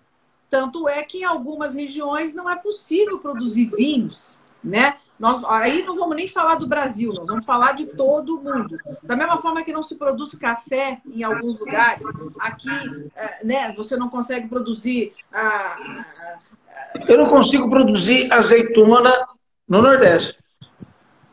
É, é isso. E não é, o, o Nordeste é maravilhoso, ninguém está falando mal do Nordeste. É simplesmente uma limitação, né? Fisiológica da planta. Sim. É mais um problema. É culpa da planta, não é culpa do Nordeste. é. Gente, por favor, eu não estou falando que o vinho do Nordeste é ruim. Eu sei que ele tem problema por causa da amplitude térmica, que a gente consegue aqui mais, tá? Mas eu não, nunca, eu só, desculpa se polinizei, mas é. não era a intenção. Sim, sim, sim, né? Não, gente, não fiquem não fique tristes, não, não fiquem chateados. É por, porque, né, é, igual o próprio Márcio está falando, gente, meu vinho é bom, mas tem vinho melhor que o meu. Gente, não tem deme... não há. É, é, aí que tá. É, é, igual, é igual comparar uma mulher bonita. Nossa, essa mulher é bonita, é, mas a fulana é mais bonita que ela. Nossa, mas a fulana é mais bonita que ela. Nossa, existe aquela que é mais bonita. Tem sempre alguém mais bonito, não tem? Tem sempre alguém mais inteligente. Com vinho é a mesma coisa, tem sempre um vinho melhor que o seu, que o meu, que esse, que o do outro. Eu não acabei de dizer que eu tenho que provar outros vinhos né? para eu saber o quanto o meu pode chegar. Exato. E, e mesmo porque gosto é sempre subjetivo, né, Márcio? O que claro. é bom para mim não é bom às vezes para o outro. É claro que. Perfeitamente falado. Gente, peço desculpa se eu polemizei o negócio, não era a minha intenção. Era simplesmente falar sobre é, questão fisiológica de planta, questão fisiológica é, de tempo, de clima, de terroir. Eu só estou sendo técnico nesse momento. Tá? Apenas técnico. Da mesma forma Desculpa. que a, a, a, análise né, de, de, de técnica, você está falando em técnica, né? A análise uhum. técnica de um vinho, a análise, por exemplo, que o Márcio e o Christian fazem quando estão analisando um vinho antes de colocar no mercado, ela é muito diferente da análise que nós fazemos quando a gente coloca na taça, está assistindo Netflix, está comendo uma pizza, né? E fala, olha, gostei desse vinho. Não, não é simplesmente o, enólogo, o engenheiro agrônomo, o produtor, ele faz um vinho, tec... ele quer fazer um vinho tecnicamente correto antes de ser simplesmente bom, né, né, Mar? Então existe aí todo um processo muito técnico, é, de muito cuidado, de muito critério para um vinho chegar na garrafa. E como eu disse para você, você está lidando com um ser vivo, que é o caso a planta, tá? Então, é, toda vez que você tem é, variantes climáticas, a planta sente, para bem ou para mal. Como eu disse para você, eu fiz uma experiência no ano passado. Em vez de eu fazer uma área pequena, o Zé Mané aqui fez uma área total, eu tive um problema muito grande de produção. Tá? Ah, eu, eu tento prezar pelo melhor possível, só que um ano é de um jeito, do ano é outro. Então a gente tenta, a gente é acerto e erro. Acerto e erro. Agora, falar que é, assim o assado é melhor ou não, meu vinho tem muita coisa para crescer. Eu tenho muito tempo para crescer. Para melhorar, para melhorar a qualidade.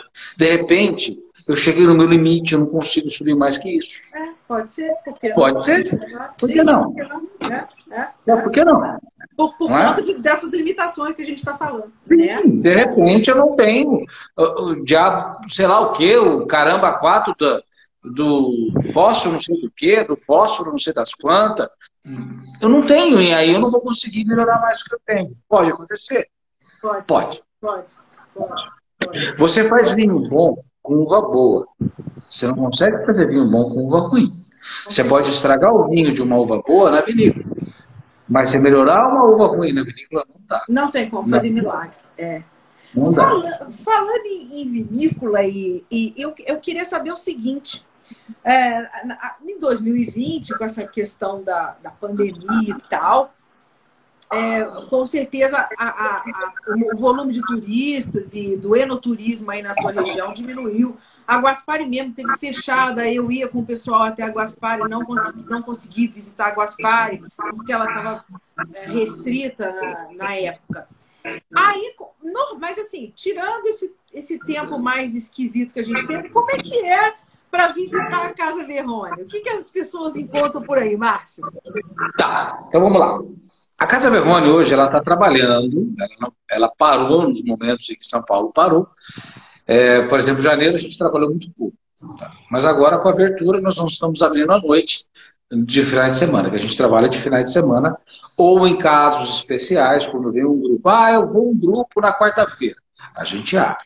Nós abrimos um restaurante na vinícola e ele trabalha de sábado e domingo, por enquanto.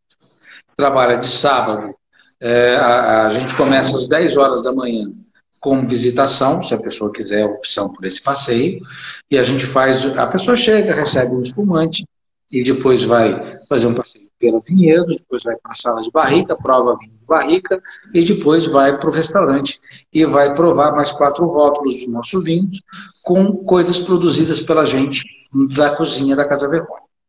E se quiser continuar, e aí vai ter um menu de sete a oito pratos para você poder se divertir com o vinho. Nossa, tá? que espetáculo!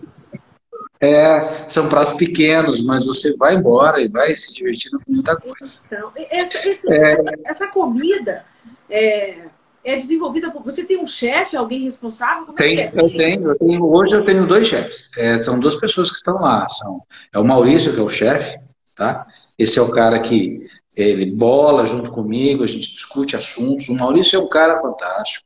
É uma pessoa que está lá tomando, que faz todo o glamour do negócio, ele feita os pratos. Se vocês tiverem a oportunidade de olhar no nosso Instagram, tem vários pratos que ele fez que são, assim, além de gostosos, muito bonitos. A gente com os olhos, né? Espetáculo. E, é. isso, e ele está se esmerando demais. Cada, cada, a cada, porque a gente troca o cardápio a cada mês, tá? Então, ele está se esmerando a cada vez mais. Eu sou, assim, obrigado a falar que é verdade, que ele está melhorando cada vez mais. Então você tem essa opção, tá? E agora a gente está conversando sobre festivais ah. de comida. Ah, é? É. É. Nós vamos fazer um festival de comida italiana. Que espetáculo! Aí nós vamos fazer um festival de carnes. Aí nós vamos fazer um festival de peixe. E aí a gente combina com os vinhos. Que bacana! É, isso é uma boa oportunidade, né? Para mostrar para as pessoas que a culinária do mundo todo combina com os vinhos da Casa Verrone. Sim, o, o nosso restaurante, o nosso restaurante é um restaurante contemporâneo, ou seja, nós misturamos de tudo um pouco. Aliás, uma coisa legal quando vocês quando você estiver lá, que quero que você veja, é. nós temos um roseral que é italiano, tá? É uma, uma é redondo, e tem várias é, rosas, cada gomo, dividido em oito gomos, cada gomo, cada pedaço tem uma rosa diferente, uma cor de rosa diferente. Só que dois deles são do tempero do chefe, do Maurício, no caso. Então, o Maurício, ele vai, escolhe o que ele quer plantar lá, e dali a gente colhe, ele vai lá, colhe na hora. Cebolete, menta, é, flores comestíveis, pimenta, e aí ele vai lá e colhe na hora aquilo que ele quer e leva para a cozinha para fazer a coisa naquele momento. Então, assim, o Maurício está se esmerando para caramba. Então, fala para o Maurício que para Júlio, para ele criar um, um, bem especial que eu vou baixar aí. Você tem uma preferência? A gente pode pensar. Por exemplo, ó, ó, ó uma coisa mineira, hein? Ah. Que vai, eu já pedi para ele hoje, porque eu fui lá ver. Ah. O Hora Pronoves lá tá muito grande. Caramba. Cheguei e falei para ele, ô filhão, vamos fazer uma Pronoves, filho. Aí ele virou e falou assim, vamos. Vamos fazer um tortéi de hora pronobis com alguma carne no meio, alguma coisa parecida. A gente faz com um molho especial, não sei das quantas. Então vamos fazer. Então vamos fazer.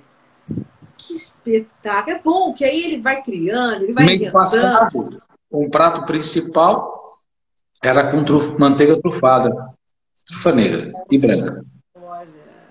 Esse mês nós temos um, um, prato bem especial que é ancho com, com risoto de pequi e, e talharine com fughi portini. Vale a pena. Nossa Senhora, que tristeza. Estou triste. Eu fiquei, vocês não ficaram tristes, Só de, só de ouvir.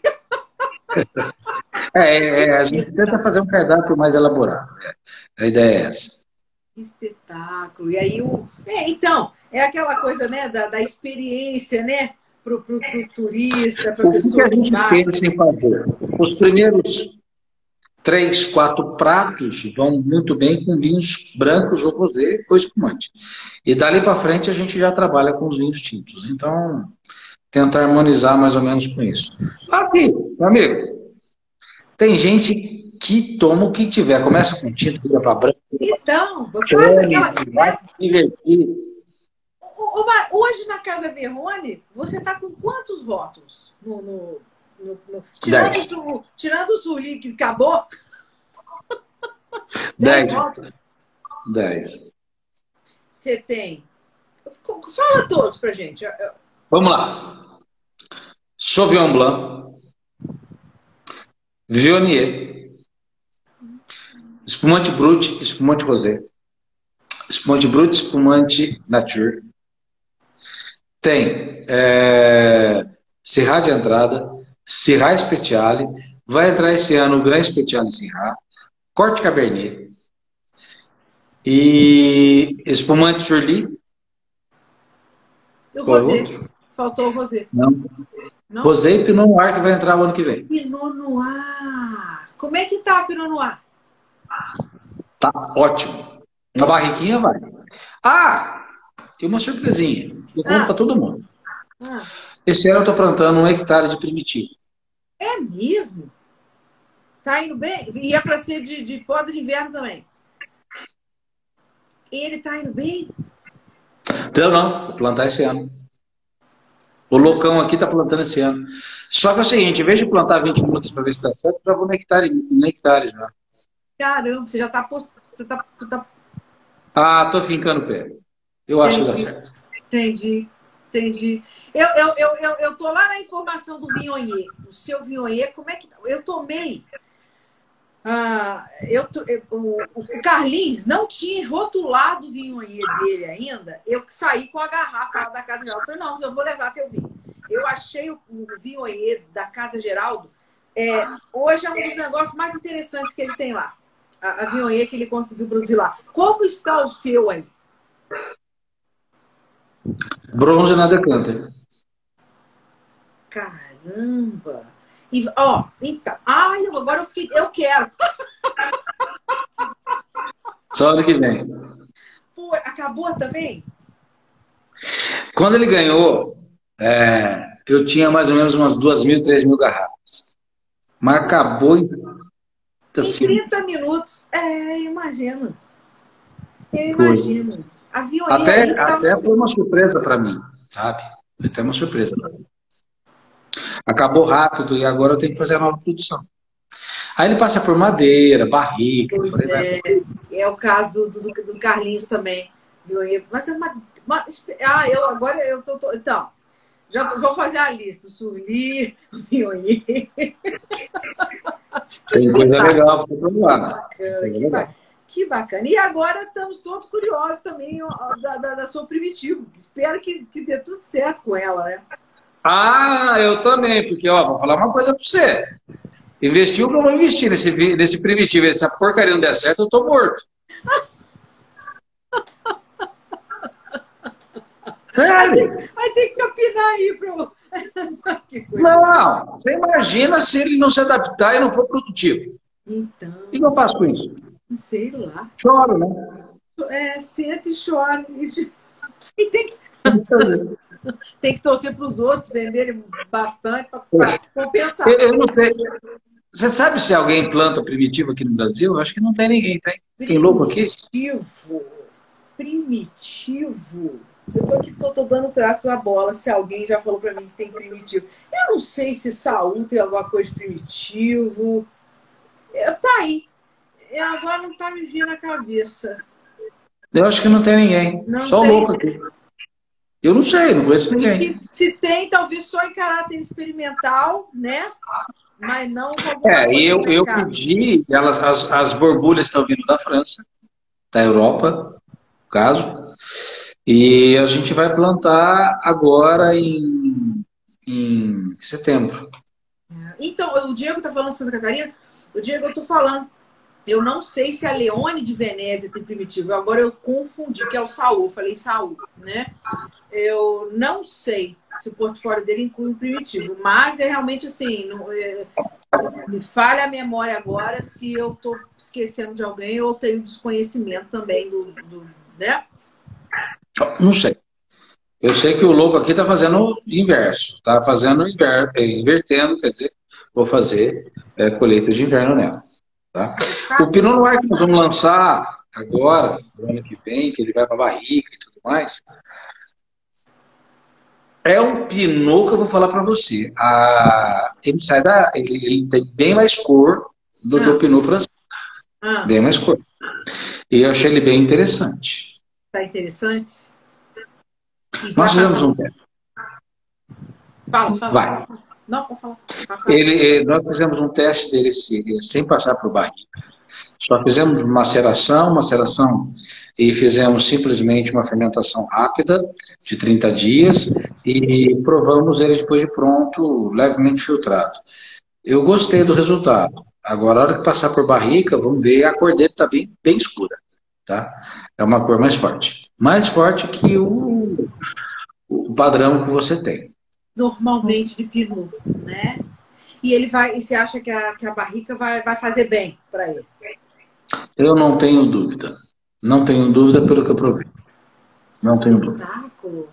Que espetáculo. E a Pinot Noir, é, a, a, a, reza a lenda, todo mundo fala, todo produtor fala, que é uma uva muito tinhosa, né? Ela dá trabalho, né, Márcio, normalmente, para atingir a qualidade. Tá, beleza. Ela dá realmente trabalho. Porque é o seguinte, a pele dela é uma pele mais fina.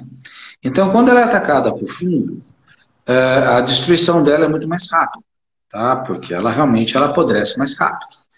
Acontece que quando você está no vinho, na, na, na, colheita de inverno, você tem um clima extremamente seco, né? Então você não tem água e não tem e é frio, então você não tem umidade e calor para que o fungo ele possa é, crescer.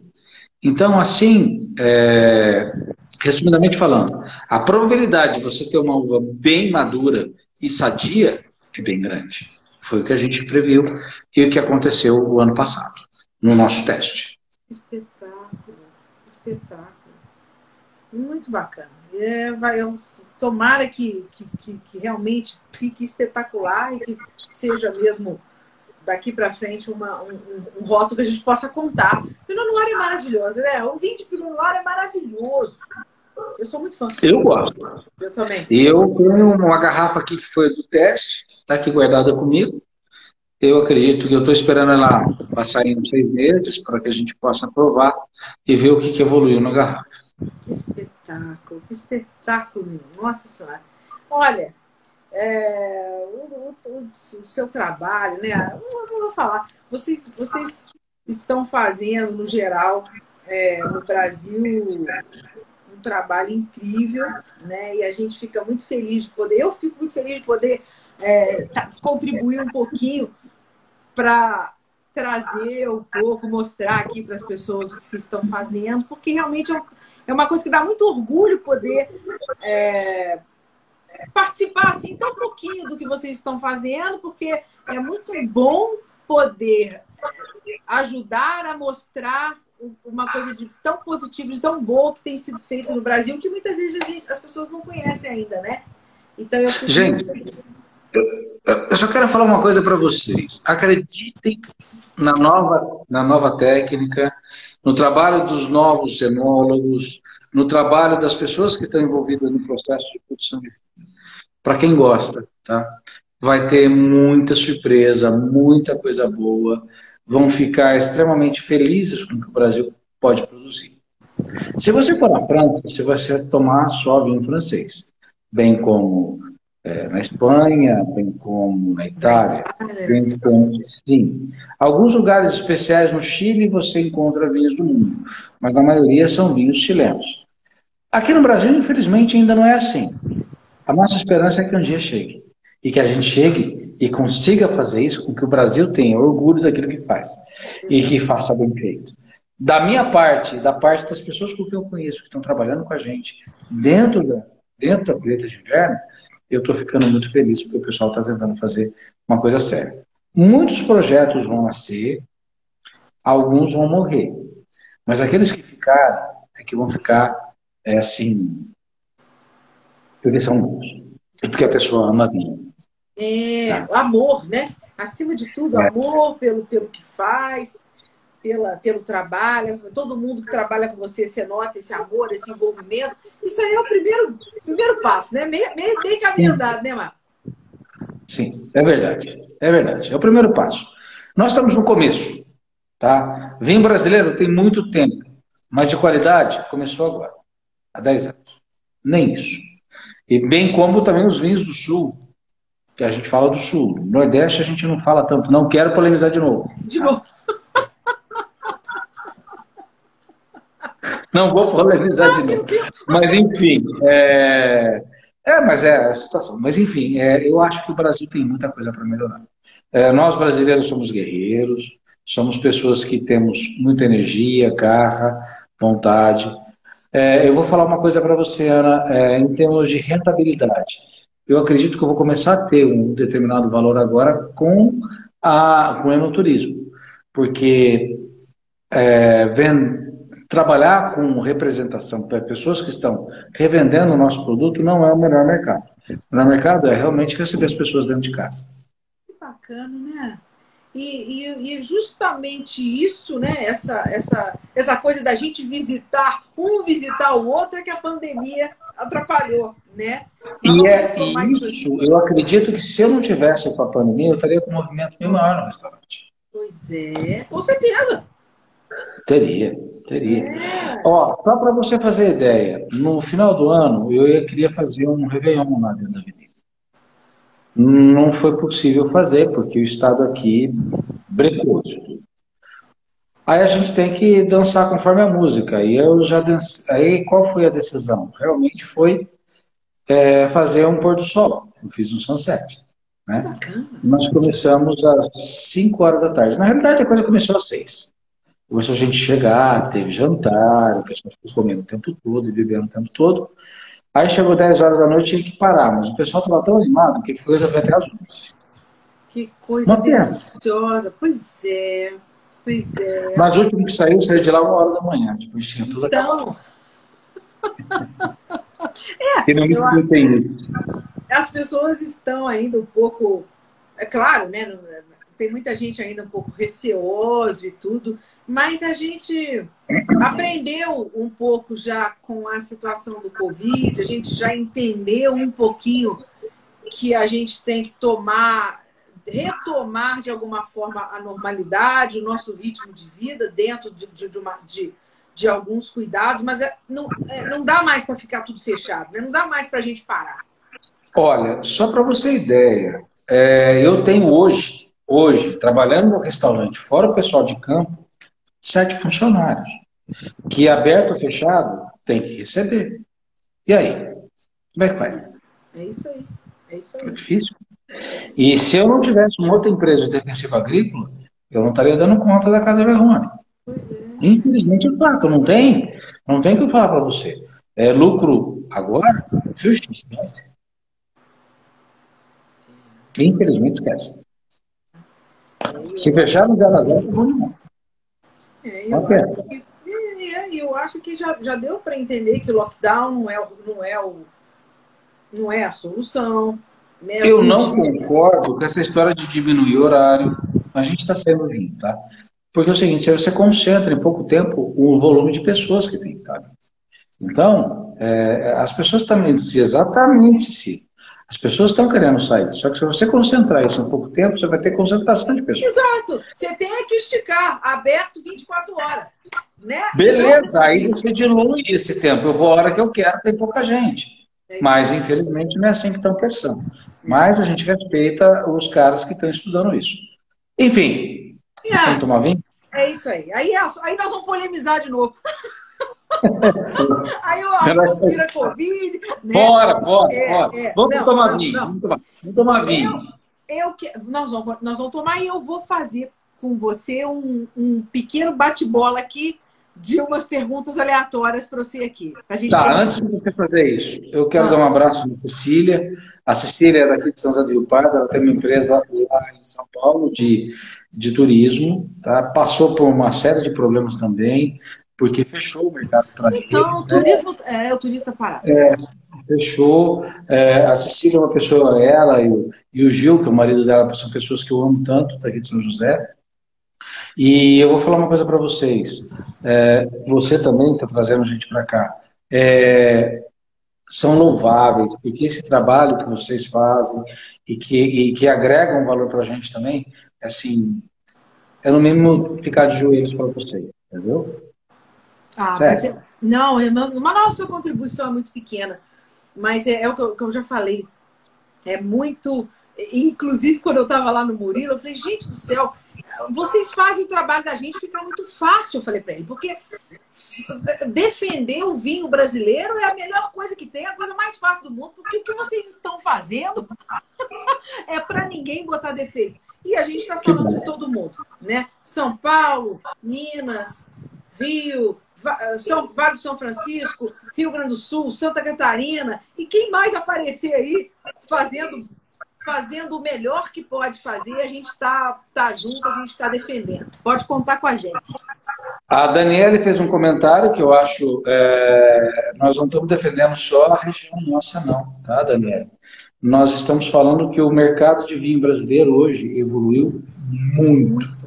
Mas, assim, de uma forma fantástica, é, de uma forma que o Brasil hoje está produzindo bons vinhos. A tecnologia hoje que o Brasil tem está fazendo com que, o, com que o vinho brasileiro tenha sido reconhecido não só aqui, fora daqui também. O que eu tenho visto de, de concurso que vinho brasileiro tem ganho é, lá fora é uma coisa assim realmente muito expressiva. Brasil não era assim. Brasil está assim. Está. E que bom. E, e que bom. É, e a gente, e eu, eu me vem assim alguns rótulos incríveis. Eu, por exemplo, sou apaixonada pelo Semillon do, do Flávio Pisato, por exemplo. Né? Estamos falando de Rio Grande do Sul. A gente tem o Sauvignon Blanc da Teira, por exemplo, espetacular. Estamos falando de Santa Catarina. A gente tem Sim. o seu Cirral, o Cirrá da Guaspari, nós estamos falando de São Paulo. Né? Então, temos o Vinhoê do Carlinhos, estamos falando de Minas. Ô, gente, tem muita coisa acontecendo. Né? Ninguém está sendo, ninguém está é, e a gente não está sendo nem, nem. Nem fechamos os olhos para tudo de bom que existe no mundo. E a gente está pronto para abraçar tudo tá, de bom que está sendo feito. Como eu disse para você, os vinhos de Santa Catarina são fantásticos. Os vinhos do Paraná estão fantásticos. Gente, tem muita coisa boa no mercado muita coisa, hoje. Muita coisa boa. Muita coisa. Tá? Luiz, e para você tomar só 2,3 litros, gente, vamos tomar mais vinho. 2,3 é muito pouco por ano. Eu estou falando, o, o, brasileiro é, é mais do que o preconceito, é o desconhecimento. A gente aqui é um nicho muito pequeno de pessoas que curtem. A maioria não Sim. entende nada, não gosta, não, não, não se interessa. E, e, se você olhar o mundo da cerveja, por exemplo, que passa de 80 litros per capita, passa no Brasil, você imagina quantos bilhões de litros que não são. Pois é. Pois é. E o interessante é que ninguém fala, nossa, eu não. Eu, eu, uma coisa que você falou lá no início da nossa conversa. Nossa, eu não entendo nada de cerveja, então eu não vou beber cerveja. Ninguém fala isso, né? Não. né? Ninguém fala. Ninguém fala. Não. Agora, para vinho, fica, nossa, eu não entendo de vinho, então eu não vou tomar vinho. Não, gente, para. Medo, não, vá assim, em frente, vá embora, vamos embora. Joga, né? A gente fica. Se você olhar as pessoas no mercado, né? as pessoas têm um certo medo de chegar perto das prateleiras de vinho, né? É engraçado. É, é, eu me lembro, eu me lembro, eu tenho, eu tenho uma brincadeira. Eu, em 2010 eu fiz um curso onde o professor falava que a minha, que o vinho, que quem estava fazendo marketing em vinhos, tinha que parecer uma vaca roxa no meio do rebanho, entendeu? O teu vinho na gôndola tinha que ser igual, igual isso. Então a gente tem que fazer a nossa vaca roxa. É verdade, é verdade. Então as pessoas têm que a gente está trabalhando aqui né, para isso, para que as pessoas parem de ter medo de vinho, que se entreguem, que se joguem, que, que experimentem, que tenham curiosidade. Você vai comprar uma garrafa que você vai odiar, mas você vai acertar na próxima, e você acerta numa próxima. Eu já fiz muito disso. Eu já cheguei a pegar vinho que eu tomei, não era brasileiro, tá? Mas eu fiz assim, glu, glu, glu, glu na pia, porque não, eu, eu não também. Eu também. Não. Jogar, tipo, não consigo tomar isso. Todo mundo passa por isso, né? Claro que passa. E aí claro que passa. Vira a página e compra outro, né? Sem dúvida nenhuma, vamos tocar o barco. Exatamente, exatamente. E, e é bom também para as pessoas também saberem que vinhos bons a preços com preços bons tem aos montes. Não é nesse, não há necessidade de você desembolsar 200, 300, 500 mil reais para tomar um vinho bom, não, né? Não, não. não tem, tem nada disso. Né? Então, oh, a, temos que aprender a tomar vinhos brancos, rosé, espumantes bem gelados. Com certeza, porque o Brasil é quente. quente. Nós estamos num país quente, tropical. Sabe? Você vai tomar um vinho branco que ele é ácido, o ácido da sensação de frescor. Então, e realmente o que a, o que a, a Linda agora passou, mas realmente o que, ela, o que ela disse é verdade. Vamos tomar vinho, vamos tomar. Por que, que não pode tomar vinho na beira da piscina? Qual o problema? É. Por que, que não pode tomar vinho na praia? Qual o problema? Tem que tomar caipirinha ou cerveja? Por que, que não pode tomar vinho? É. Ou no espumante? Aqui, olha, é tanta gente falando. A Drica falou, Santa Catarina tem brancos. Eu também concordo. Santa Catarina está com Sauvignon Blanc, brancos. Inc... Santa Catarina está com vinhos incríveis. Os brancos de Santa Catarina são um espetáculo. O conceito de vinho falou que a maioria não entende nada. Pior ainda são os que dizem saber e falam bobeira. Também acho. Até o Zeno chato da vida. É, tem muita gente falando bobagem, muito preconceituoso falando bobagem. Então, gente, releva, esquece. Acha as pessoas que estão falando coisas boas e sigam os que estão falando coisas. E, mais do que seguir a opinião dos outros, siga você mesmo. O que o seu instinto, o seu gosto, o que você gosta e o que você não gosta. Para também de dar ouvido para tudo, para tudo quanto é. É, não, Márcio? É isso mesmo. É isso mesmo. Verdade, verdade. As pessoas querem muito ir atrás do, do que os outros. Não, esquece esse negócio do que os outros acham. Cara, o que você acha? Gosta, vai no que você gosta. Ó, nas minhas degustações, o pessoal fica meio louco comigo, mas eu pego o seguinte: eu pego o vinho rosé, eu jogo uma folhinha de manjericão no meio. Muda totalmente o vinho rosé, sabe? Eu faço isso, tem gente que não quer, eu respeito. Se você não quer, fique tranquilo. É que as pessoas querem, prove alguma coisa diferente. Prova, prova, faz teste, exatamente. Exatamente. Vai se divertir. Ou você vai pegar um vinho branco, ou um vinho rosé que tem, por exemplo, corte um pouco de pêssego. E coloque o pêssego picado lá dentro, um pêssego bem gostoso, de qualidade. E você vai ver que vai mudar, põe um pouquinho de gelo, não há nada de ruim fazer isso. Não tem, faço... não tem nada de errado. É. É, então, se o aroma de pêssego tá no vinho, põe o pêssego, caramba. Põe o pêssego lá. Oh, melhora. É isso mesmo, é isso mesmo. Não é? É, e esquece os enochatos, ah, cheios de, de, de firula. Quando né? você não pega limão e sal na cerveja, por que eu não posso pôr pêssego no vinho? Exato. E os pobres. E, e, e, eu acho engraçado, né? E tem gente que gosta de colocar um, oh, uma pedrinha de gelo no vinho. Nós vamos ser presos, Marcos! Nós vamos ser presos! tem gente que gosta Ai, de pôr gelo no vinho, tem gente que gosta de pôr um pouquinho de água, bota açúcar. A gente, o importante é beber vinho. Ó, uma coisa é fato. Eu respeito e acredito nas pessoas que são dessa forma, que querem tomar é, o vinho desse jeito. Eu respeito. Mas só que é o seguinte, eu não me sinto obrigado a ser sempre assim. Se eu quiser me aventurar, eu vou me aventurar. Mas respeito quem quer ser desse jeito, sabe? Porque eu vivi muito tempo assim. Sim. Hoje não. Sim. E, e, e é tudo um processo, né? A gente na vida evolui a evolução do paladar, do gosto, dos gostos da gente, isso é muito visível. Quando a gente é criança, a gente gosta de docinho. Quem, é? eu era uma, por exemplo, que detestava passa no arroz, para por exemplo, né? Hoje eu adoro uma passinha em qualquer coisa. A gente evolui, a gente gosta, a gente. Eu vejo isso para o meu filho de 10 anos. O, o, moleque, o moleque, quando às vezes come arroz e feijão e para, com batata frita. Eu falei, filho, para! Não é? Faz quanto tempo evoluir? Exato. Isso muda, né? E com o vinho, com tudo, com o vinho é a mesma coisa. Você começa com um, aos poucos você passa para outro, aos poucos o seu, o seu paladar vai pedindo outra coisa. É tudo uma evolução, é tudo uma. Mas para mim, ele, por exemplo, enfiar o dedinho dentro da barriga e provar, pronto, já ganhei um ano. Sensacional, sensacional, sensacional. Eu quero conhecer o Rafael. Mande um grande beijo para ele. Quando você vier para cá, ele vai estar lá te esperando. E nós vamos provar vinho de barrica junto com ele. No dedo. No dedo. Boa! É. Ô, Márcio, agora me conta qual é Vai. a sua maior qualidade? Nossa, apertou sem abraçar, hein, filha? Não é? Qual é a sua maior qualidade? Eu gosto de ser comunicativo.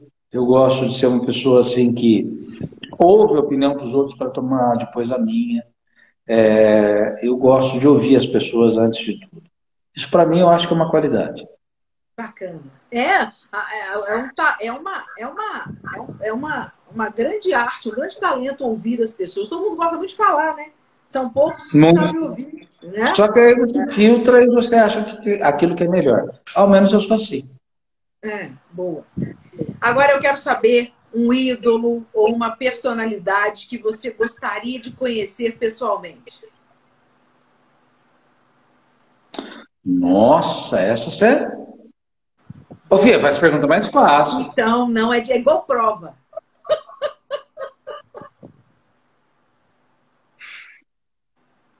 Olha. Pode ser alguém que já morreu, hein? Não precisa ser alguém do presente, não. Pode não, é eu, nunca, nunca, eu nunca pensei nisso, juro por Deus. Agora você me pegou de surpresa, eu não sei. Sinceramente, para te falar uma coisa, eu gostaria de conhecer Jesus. Aí, viu? Te apertei e saiu. Jesus. Gostaria de conhecê-lo. No, no mínimo, é. Você já pensou sentar numa mesa com, com, com uma taça de vinho? Eu sei que ele ia fazer melhor que o meu. Eu sei que ele ia fazer melhor que o meu, não tem problema. Feito por ele. e vamos bater Sim, gostaria de conhecê-lo. Porque realmente é uma pessoa com quem eu tenho contato todo dia. É... Ao dormir, eu posso não ir à missa todos os domingos. Às vezes eu muito eu falo, tá? Mas é... eu rezo para ele todo dia. E aliás, muitas vezes eu penso numa coisa. É, eu muitas vezes eu peço para Jesus falar com Deus, porque é mais fácil ele falar com Deus do que eu, né? Ele tem mais moral, pois é. Então, claro, é, é lógico, que eu vou chegar lá sem valer. É. Ó, quem tem muita moral também é Maria, viu? Se você pedir para ela. Ai, claro. Mas eu peço para Jesus. Boa, muito bom. Agora eu quero saber o vinho que você levaria com você para uma ilha deserta.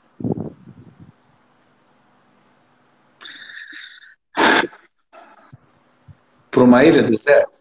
Uhum. Todo mundo pensa em ilha deserta, pensa logo em quente. Não necessariamente a ilha tem que ser quente, mas aquele vinho que você levaria com aquela intenção, pô, se eu morrer, eu quero tomar, eu quero morrer tomando esse vinho. Bom, pensando no meu vinho, ah. eu levaria o quarto vermelho. Tá. Que eu faço. Tá. Que eu gosto muito dele. Tá. Sem demérito desse aqui, tá? Tá bom. Mas se eu fosse, eu levaria uma cedo. Uma? Desculpa, não ouvi. Maceto. Ah, sim. Por quê? Eu tive uma, eu, eu, eu tive uma experiência com 2006 dele que me, me impressionou muito. Eu vi italiano e que quando eu comprei ele, eu comprei ele muito barato. Hoje o preço dele está estratosférico. Eu paguei 300 reais a garrafa, hoje ele está mais de 5 mil reais. Tá? Eu tenho uma garrafa dele ainda. Nossa, eu comprei duas. Eu vou Mas essa adega aí. Então, ele, ele, ele tem aroma de rosas. E aí me encantou, né? Que espetáculo. Que legal. Ele seu. Bacana, Sim. bacana, bacana. Agora eu quero saber de você. Um sonho que você ainda quer realizar. A minha fábrica e a minha pousada. Ah, que delícia, uma pousada. Pousada no meio dos vinhedos, essas coisas chiques toda. É, isso aí. Esse é meu sonho. E quando eu tiver isso, realmente eu vou estar realizado. Aí eu posso é, dormir em paz, porque esposa eu tenho fantástica, que eu amo tanto. Um filho que eu tenho que é, já me pediu para pegar o, o CD para jogar do, do, do Homem-Aranha, então ah, eu estou muito feliz. Que graça! Então, então sabe, peço para Deus as coisas, para Jesus, para pedir para Deus, né? Então, entendeu? As coisas estão, graças a Deus, fluindo bem. Que bacana. E você já tem, assim, um, uma, uma perspectiva de, de, de, quando isso vai, vai, vai estar para a gente aí. Eu já fiquei animada, eu quero ficar hospedada na casa de Vai demorar um pouquinho, eu tenho que fazer a vinícola primeiro, tá? Entendi. A vinícola está no estado, bom, eu gastei uma grana boa no restaurante, tá? E isso eu vou ter que dar um respiro agora para começar a fazer a vinícola. Apesar de já estar tá comprando, assim, vários equipamentos para vinícola, tipo bomba, é, tipo é, bomba peristáltica, bomba de, de baixa pressão, é, comprando prensa, comprando desgaçadeira. Eu estou montando. Os tanques são os que são mais caros e fazer o barracão. Sim. Ele vai ser maquiado. É um maquiado, né? Mas isso ainda demora um pouco. Eu acredito quase uns cinco anos. Entendi. Ah, não. Então tá. Então nós vamos. Eu vou pegar essa pousada ainda aí. Ah, vou. Ah. Deus quiser, vai. Coisa boa. Sim, ó, ó, eu vou falar uma coisa pelo que eu sinto. Ó. Oi? Aí a, a, a, a Lindy está falando aí, vamos virar a noite batendo papo tomando vinho nessa pousada. Pelo amor de Deus, isso vai ser a coisa mais maravilhosa. Você sabe qual que é o meu sonho? Um dia subir em cima de uma barrica e pegar, a barriga, e pegar o vinho que está dentro da barriga, botar numa taça e falar assim: conquistei tudo que eu quis na minha vida. Ah. Graças a Deus. Ah. E tomar um vinho sentado em cima, vai como se sentado em cima de um cavalo.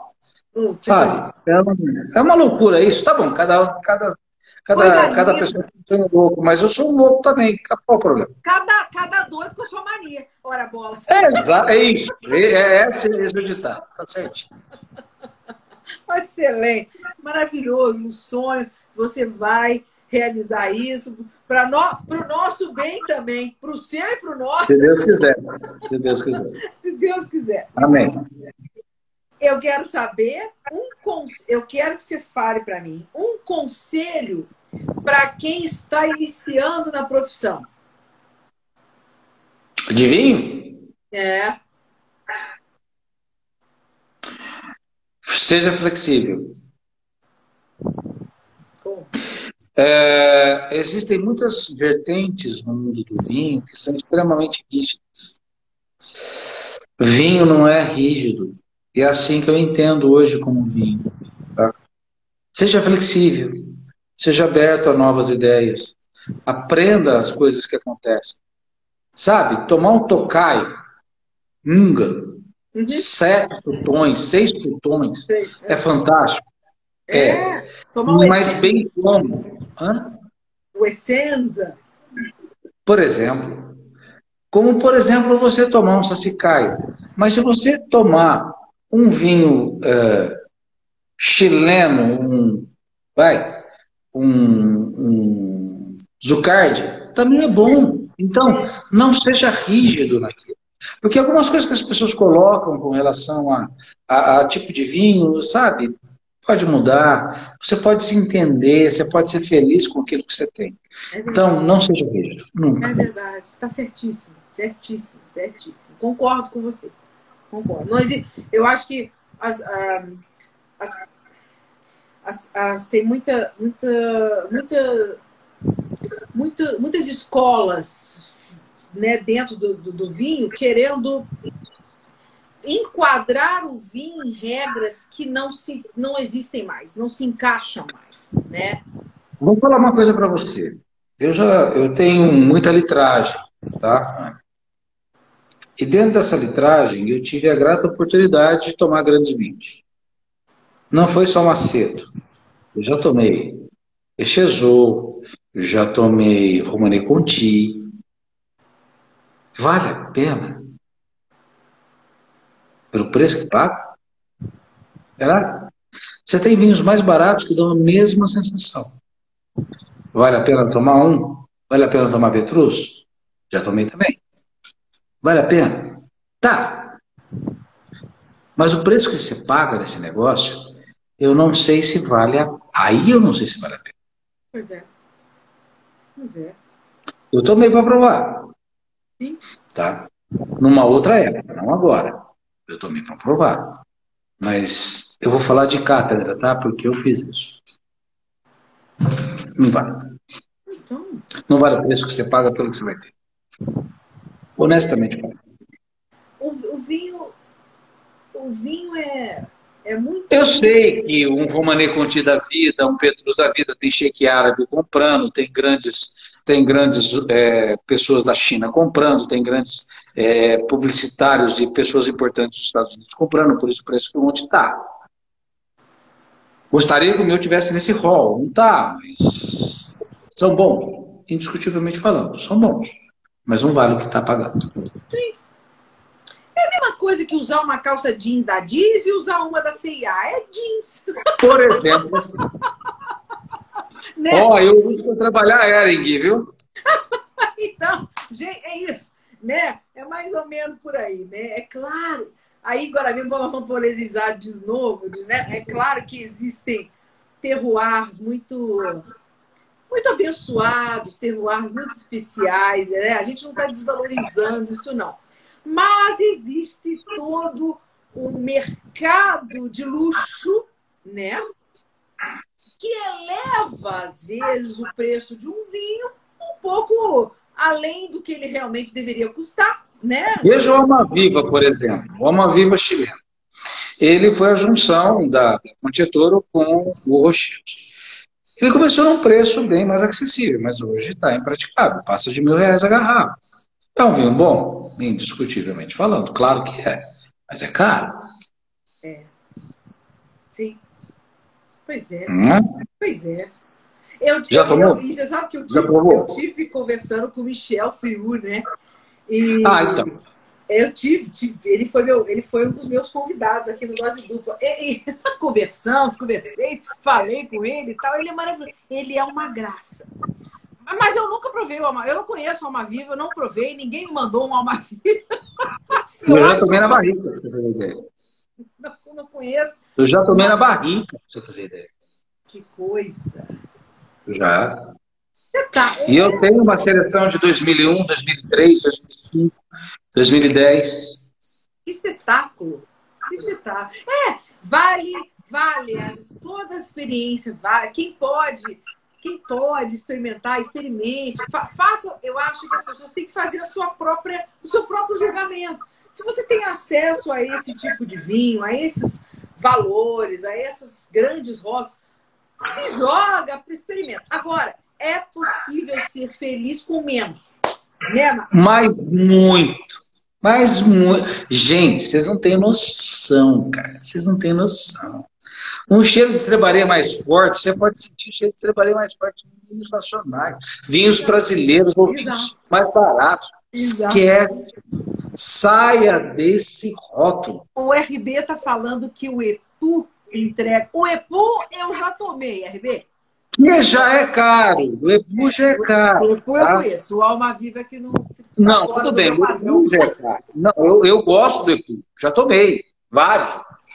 Mas só que é o seguinte, o EPU é um vinho onde você vai é, conhecer. Aliás, uma das coisas legais que eu vou falar para vocês agora, para todas as pessoas que estão vendo a gente. Quando tiver uma safra muito boa, compre o segundo vinho da vinícola.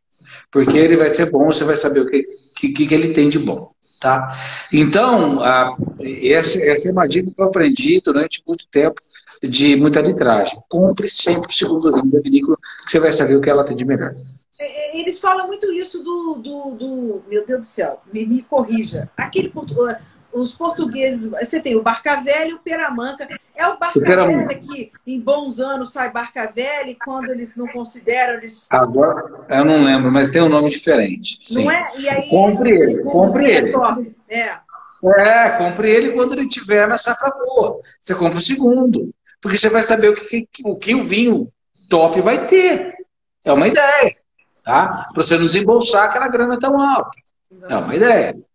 Exatamente. exatamente. É? Para não desembolsar uma grana tão alta. Sim. Os Davi que eu conheço, Suzana, inclusive, o, o Cristian, foi, Cristian Valerro foi também meu convidado, me mandou a linha toda deles. Os Davi que também são espetaculares, são mais caros também. Aí que tá, né? É, eu, eu costumo falar, Márcio, que o vinho, quando ele é muito caro, ele tem obrigação de ser bom. Ih, já tomei tanta merda por aí, vinho caro, que eu vou te falar. Não, é verdade? não dá. Tenho a obrigação de ser bom. Senão, meu Deus não. do céu, passa amanhã. Então, a gente. cara, você, você compra, quem, tem, quem compra um vinho de mil reais, se o vinho de mil reais não entregar, meu Deus do céu, dá um tiro na cabeça, né? É preferível. E você está falando do Romanei Contigo custa 60 mil? Então, dependendo da safra? Para com isso, né? Poxa. É. Aí, aí você compra esse bendito vinho e a merda da rolha tá com um buchonê, tá com TCA. E aí, o que, que você faz com aquela porcaria lá? Joga fora? Pois é, você vai tomar, né? Afinal de contas. Você vai tomar um TCA, vai, vai cheirar fundo. É, é por isso que tanta gente que compra esses grandes vinhos em leilão e tal, nunca abre um vinho, né? Que é preferível você não se decepcionar. Você fica lá com a garrafa fechadinha. Né? Exatamente. Né? É mais ou menos essa a ideia. Muito bom. Ô, ô ó, agora minha última pergunta para você é: se bem que tá. você é bastante religioso, vou fazer uma outra, mas eu quero saber o seguinte: qual é o legado que você quer deixar, a sua marca no mundo, para o seu filho? Qual é esse legado?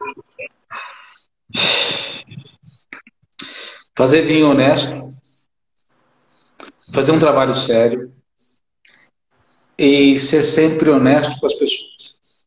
É, sendo assim, eu vou conseguir é, ter credibilidade, onde as pessoas saibam, onde eu colocar minha mão, eu vou estar tendo o máximo possível daquilo que eu possa fazer. Então, seja Casa Verrone, ou seja, qualquer coisa que eu estiver fazendo, desde um, um plantio ou um outro, uma outra coisa que eu esteja mesmo na criação do meu filho, que seja da melhor forma possível. Essa posso não conseguir fazer, mas eu vou tentar chegar nisso. Onde eu puder fazer, eu vou tentar fazer o meu melhor possível. Esse é o meu legado. Tá? Assim, é... dentro da nossa vinícola, fazer o menor vinho possível, fazer a melhor qualidade possível, ralar pra caramba. É, é amanhã, amanhã, por exemplo, nós estamos descarregando um caminhão de espumante e para autólise eu vou estar em cima do caminhão trabalhando, então eu quero fazer meu melhor de cima do caminhão para que o pessoal esteja comigo lá, entendeu? Eu não tenho medo de trabalhar. Lógico, lógico. Não, aí que tá, né? As pessoas bem-sucedidas trabalham pra caramba, né? Quanto mais bem-sucedido, mais trabalho, menos dorme. né, Marcos? É. É isso aí. Né? Gente, quantas vezes eu acordei 4 horas da manhã, 3 horas da manhã, não dorme, fica, fica girando na cama que nem, uma, que nem uma, uma linguiça no espeto, girando assim no fogo, eu fico na cama girando. Puxa, é horrível, gente.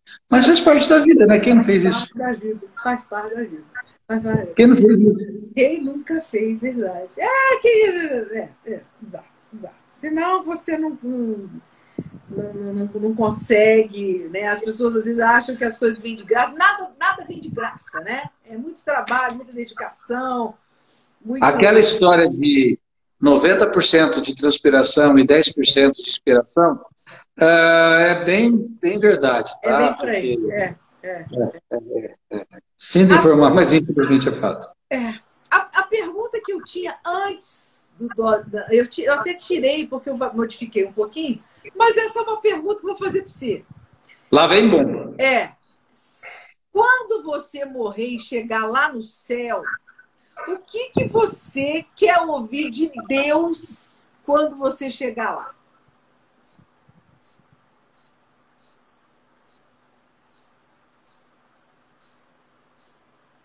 É uma pergunta boa, né?